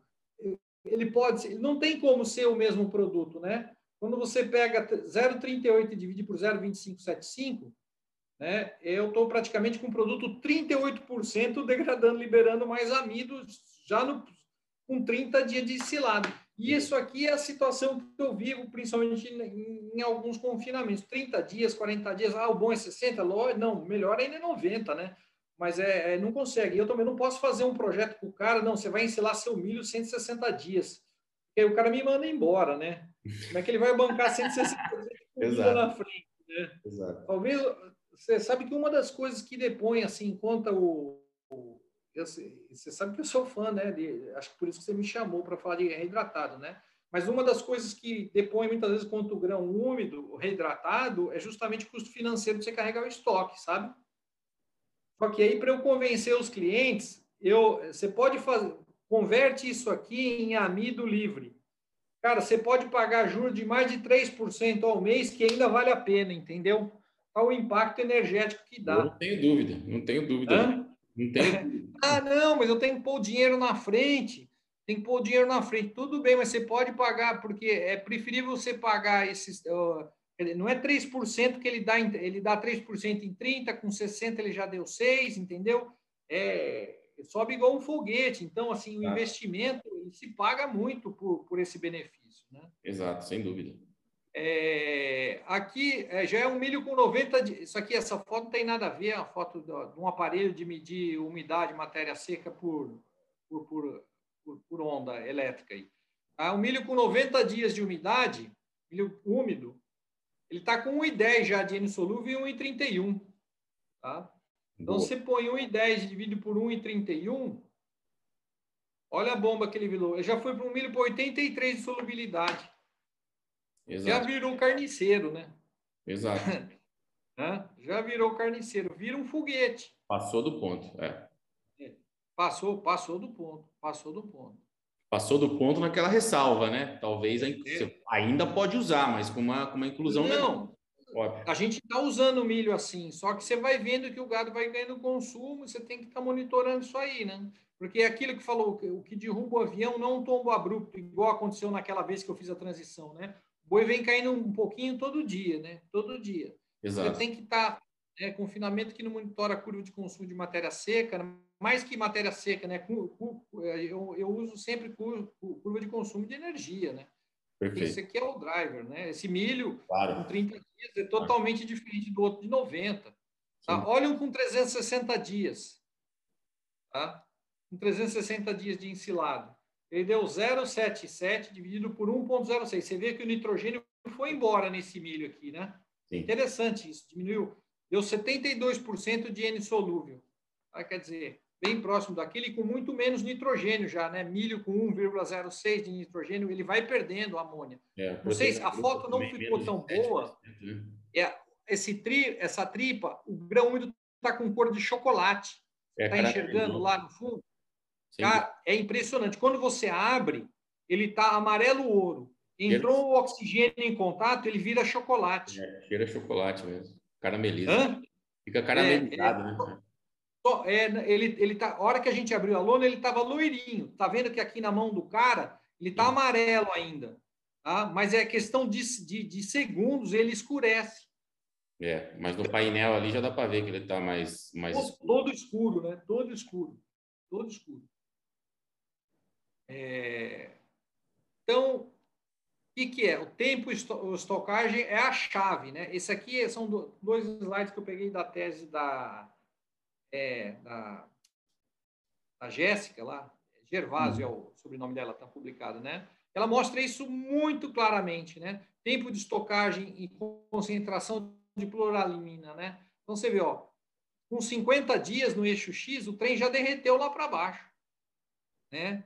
E quando vê tempo de estocagem em digestibilidade da matéria seca, né? Com 50 dias o bicho pulou lá para cima. Olha que coisa interessante, praticamente independente do tamanho médio de partícula. Muito, Exato. muito pouco, né? Muito... Então, quer dizer, o tempo corrige o tamanho médio de partícula. Né? Legal, muito bom. É, aqui. Oi? Legal esse trabalho, legal. Ah, ah, não, se você não leu a tese dela, vale a pena ler. Brilhante. É, Aqui é, é, são as análises que a gente faz. Essa aqui é a análise do sítio lá, essa que eu fiz agora, ó, 2021. Tá? Do, isso é sorgo úmido, 49 dias. Tá? 49 dias. Aqui a gente já está fazendo o método, usando o método da, da, do N-amoniacal, né? Então a gente consegue usar aquela equação que cal, calcula a digestibilidade ruminal in vitro, né?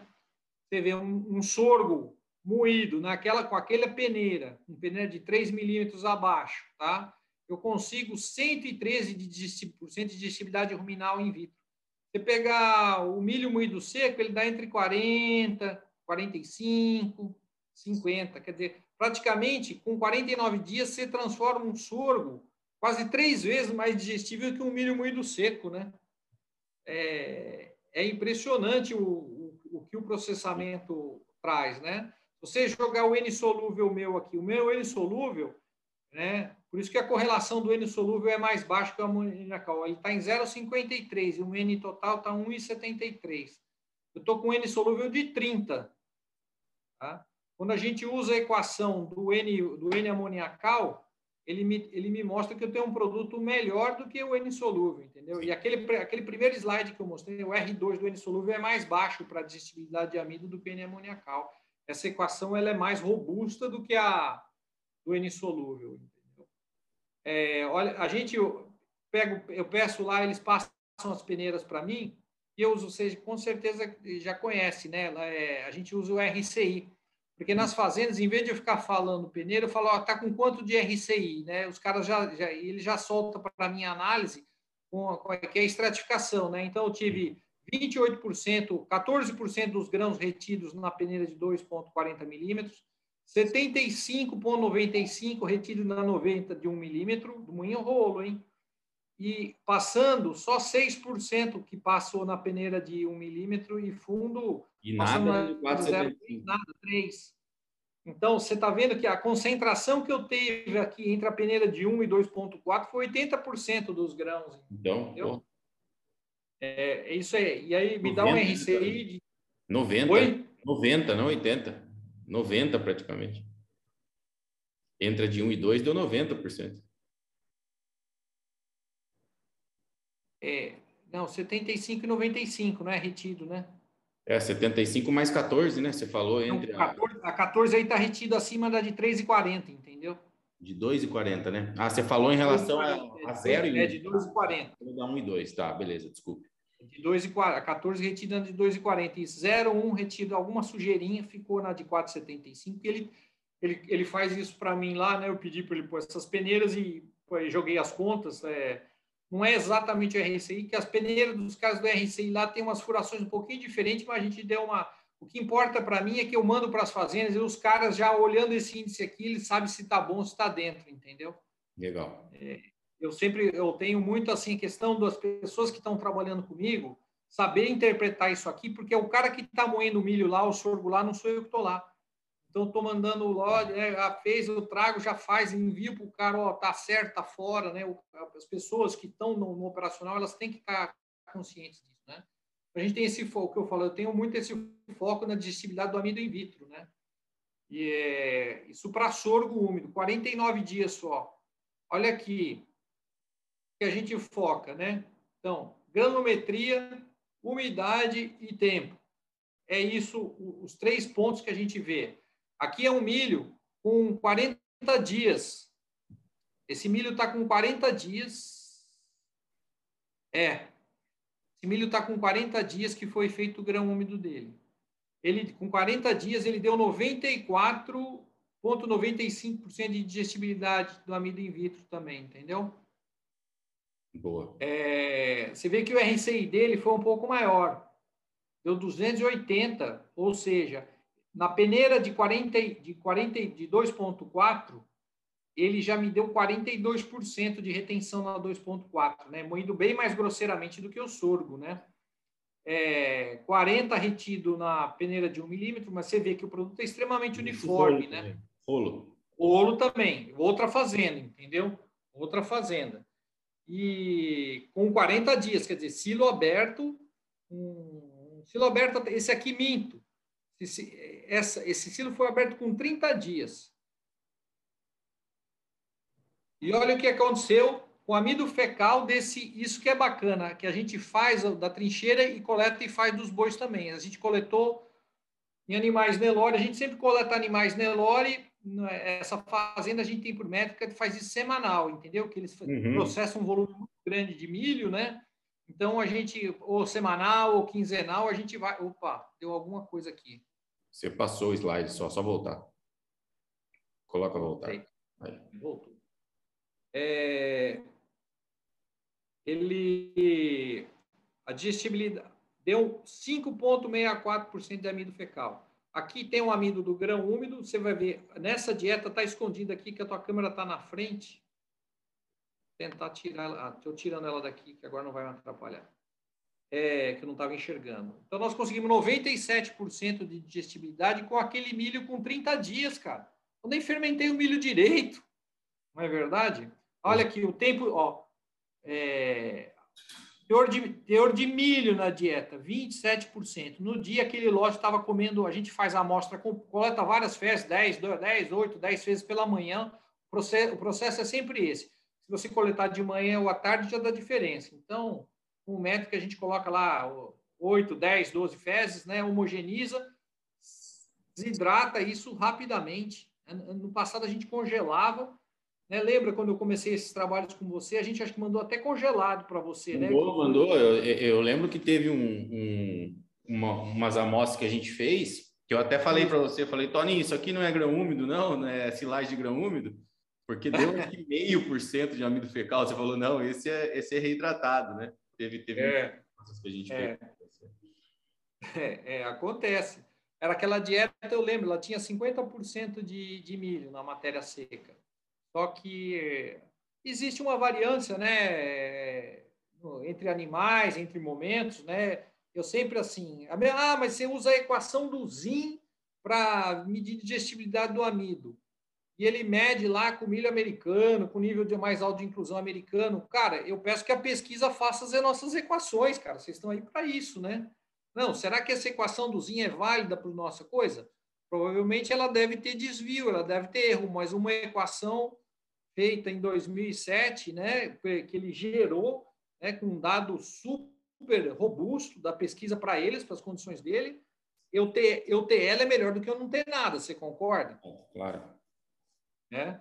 Então, eu acho que assim, cabe a pesquisa, não, vamos, vamos ver a digestibilidade, vamos ver se essa equação dele bate de fato para a nossa situação. A gente trabalha com níveis de inclusão mais baixos de amilo da dieta, normalmente aqui no Brasil, Está mais grão úmido, é tipo de 60 para trás, 40% da matéria seca, 30, né? Talvez essa equação não seja tão aferida. Com grão mas, úmido, enfim. É, com grão úmido até que funciona razoavelmente bem. Tenho usado ela para grão úmido até que, assim, validado em alguns experimentos, até que funciona bem. Quando fica o milho não úmido, né, seco, aí a coisa, aí a resposta já é bem mais variável. Mas com grão úmido, quando você tem maior parte da dieta em grão úmido, vamos falar assim, você tem inclusões aí maiores que 50%, chegando a 60% de grão úmido, que a gente já é. né, faz às vezes algum, alguns experimentos assim, ela funciona bem. Ou seja, porque você chega perto de um padrão americano, né? Agora, quando você tem 30, 40% de milho na forma úmida, mas daí você tem caroço, casca, né? Sei lá. É, farelo, tem que tem outras fontes de amido na dieta também, né? É o caso, é o caso não. Essa é a realidade nossa, né? Não, você vai usar dietas aí. Ficar mais variável, aí não tem jeito. É, eu acho que tem, enfim, a gente, e aí é, é a conta que eu mais é, gosto de fazer para o cliente, né? Porque a gente tem que investir em processamento, né? Por milho que eu estou dando, ó, é, silo aberto com. Foi, foi aberto esse silo, acho que tinha 30 e poucos dias também, super jovem. Aqui, é, nesse dia da coleta, especificamente, nós estávamos com consumo médio daquela baia em 11 quilos 370. Uma dieta com 27% de grão úmido na dieta. Tá? Isso aí estava equivalente na dieta a 3 quilos e, e 69 de base seca em grão úmido, entendeu? Beleza, ótimo. Aí, quando você vê, quando você multiplica pela digestibilidade, a diferença me dá que eu estou perdendo essa quantidade de amido nas fezes. Tá? Isso aqui me dá, em 10 mil cabeças, uma perda de 21 sacos de milho. 10 mil cabeças por dia. Quer dizer, ah, você está com uma digestibilidade boa, 97. É boa. Não, boa é 99, né? Boa é 99. Eu considero acima de 95 já digestibilidades é, satisfatórias, né? Mas eu tenho aqui, quando eu tive com um problema no rolo, eu cheguei a ter digestibilidade de 80%. Tá? Aí, num confinamento de 10 mil bois, deu 200 sacos de milho jogado fora por dia. Aí, viu, mas mesmo que seja 21 sacos aí, a 90, 93 a saca hoje, é só fazer a conta. Pois é. Né? Já dá aí. Pois é, pois é, é, é dinheiro. É dinheiro. Então, assim, a gente tem uma luta para alongar é, tanto essa questão do, do processamento quanto a quanto tanto, tanto no processamento quanto no tempo de, de, de, de, de, de, de permanência do material lá, né? Qualidade, processamento e embolsamento.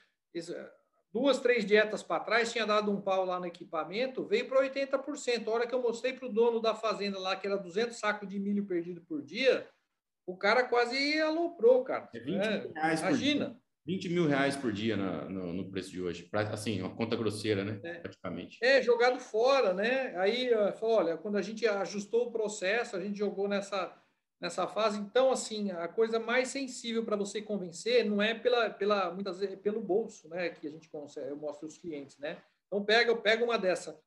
Esse material anterior aqui que eu mostrei, esse milho com 94% aí com 30, 40 dias de fermentação, deu essa digestibilidade de amido. Imagine se ele tivesse 60, 70. Eu estava beirando lá os 99, né? Claro. Eu teria né, 98, 99 é o que a gente busca, mas é, nem sempre consegue. Bom, é, é, eu acho que assim o, né, a, a, pergunta que eu ia fazer lá no começo, né, que a gente deixou para agora, né, a questão do amido fecal, é, eu acho que é bem isso, né, né, né Toninho? A gente milho úmido para mim, silagem de grão úmido, colhido da roça, né, não reidratado. Para mim é inaceitável ter amido fecal acima de 3%. Inaceitável. Na verdade, o ideal é menos de 1%, né? Um milho né, colhido da roça, no ponto certo, exatamente para dar os 99% que, que você está falando, né? É, o milho que já vem com água dentro, é... vamos falar assim, sem precisar colocar água, né? Agora, o milho reidratado, ele tem que chegar próximo disso, né, em termos de, em termos de amido fecal, né? Para exatamente se chegar perto do 99% que você quer, não é mesmo? Apesar de né, mantidas aí as, é a meta, mas, mas as é, diferenças. É difícil, né? viu? É, mas, Exato. É, mas você já é, conseguiu, porque eu já analisei para você aqui amido fecal de meio por cento. Não, cara, a gente, a gente sabe que é, que é possível, mas assim, você manter essa constância não é dentro de uma situação operacional, né? É, até porque o grão úmido, né? Assim, a gente tem a janela pequena, então é, fica mais ligado lá para aqueles clientes do norte quando eles, eles começam a colher e eles têm essa prática, né? De colher úmido e, e, e, e embolsando, né? A gente não está nem respeitando aqui o tempo de fermentação correto. Eu estou abrindo o trem com 30 dias, né? Então a gente claro. sabe que a, a, a, né, a, equação lá mostra que acima de 60 dias, né? Os trabalhos todos indicam que você vai ter mais degradabilidade. Eu estou usando, ele estava em processo de melhora e a gente abriu e começou a dar para o gado, né? Então é. Com certeza. É, não, é, é difícil. Hum quando provavelmente você pega lá, lá no final do confinamento, ou pessoas que, que fazem o milho úmido tudo de batelado, o agricultor ele colheu, fez, aí no final ele está usando um produto de altíssima digestibilidade, né? Exato. Mas, Bom, é, é... é, não, não é fácil. Os 99 não é fácil. Ah, não, não é impossível. A gente não consegue é, padronizar isso pela, pelas coisas que acontecem, né? É, Para chegar no Mas eu pular é, se a gente pular de 15, eu lembro daquelas amostras que eu te mandei lá, de grão seco, lá, cara, dieta de grão seco, dá 22 de amido nas fezes, 25, aqui deu o é. melhor, deu 15. Né? É, exato. Bom, deu o melhor, deu 15, cara. É, Para chegar no 99, né, né, né, né, né, Toninho? Nesse 99 que está falando, a gente tem que passar por tudo isso que você, assim, refinar cada um dos processos que a gente falou aqui hoje, né? Desde pré-limpeza, desde moagem, o tipo de rolo, armazenagem, compactação, tudo isso para chegar no 99. Não tem jeito de chegar lá sem revisar cada passo aqui que a gente fez hoje, né? E tem, um aspecto também, né, Danilo, é que a gente é, percebe isso, sabe? Mesmo quando você tem um bom produto, você pega muito, é o que a gente confia em fazendas, na realidade, são muito animais adultos, né, que estão com ganho compensatório altíssimo, consumo Sim. de matéria seca altíssimo. É. Aí ele, obviamente, vamos falar, a taxa de passagem dele está mais próxima de uma vaca de leite do que de um boi, né? É, exato. É, Aí a degradabilidade é, cai, né? É, a degradabilidade cai, né? Você pega esse animal, ah, a gente pega animais ali com 60 dias consumindo absurdamente muito elevado para para uma dieta de grão úmido, sabe? Pega lá gado que ele ainda está na, ele tá na, vamos falar, ele está no quase que atingindo o pico de consumo de energia, né? Aí você vai lá, faz a taxa de consumo dele está lá em cima em razão do peso vivo, taxa de passagem elevada, né? Principalmente essas dietas nossas que tem muito coproduto, né? Isso é. aí aumenta o consumo aumenta. de matéria seca, né? Eu acredito que você fazer uma dieta às vezes que tem 60% de grão úmido, você acaba tendo uma taxa de passagem menor e você acaba ganhando até indigestibilidade total. É, isso aí cabe a pesquisa responder. Eu só estou fazendo uma suposição, mas eu acredito que sim, porque você diminui a taxa de passagem, né?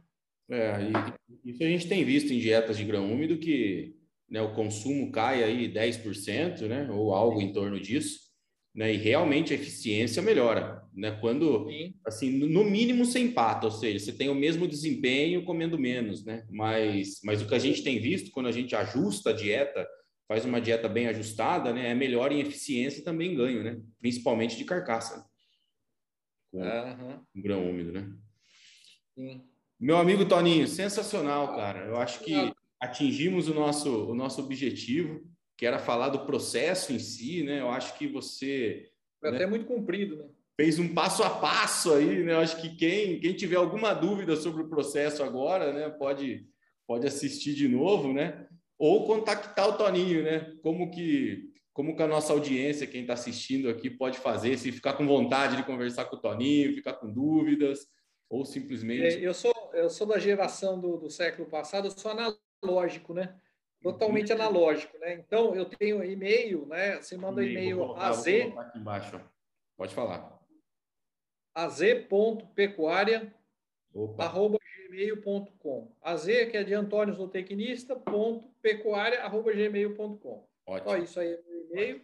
Pode passar e-mail que o não sei está garantido. excelente, excelente. É. Muito bom o nosso papo aqui, Toninho. Muito bom mesmo. Parecedor, né? Numa coisa é. que, numa coisa que ainda é, vamos dizer assim, tem muito disse que me disse no campo, né? Cada um faz de um jeito, né? Uma hora o cara fala que usa um tipo de rolo, um tipo de moinho, é, coloca um coloca um, um, tanto de água diferente do outro, né? Eu acho que nas suas nas suas explicações de hoje deu para a gente formatar bem um processo, né? Cada elo desse processo, permitindo que cada um tome sua decisão, né? Eu acho que a gente deixou claro aqui muitas coisas hoje e aí, né, como foi a questão dos aditivos também, né? Cada técnico, cada nutricionista toma sua decisão aí de acordo com o cliente, né? Eu acho que foi. Tem, muito... tem clientes que trabalham com rolo, com e tem clientes que trabalham com martelo e dá tudo certo. Exato, exato. Meu amigo, muito obrigado pelo seu tempo e disponibilidade. Aqui. E é isso. Estamos à disposição aí. Para mim é, é, um prazer aí estar sempre escutando teus podcasts aí, porque Beleza. Abre a cabeça da gente. Satisfação é minha ter você como ouvinte e agora como, né, como participante também. Com certeza. Grande abraço, obrigado. Tchau.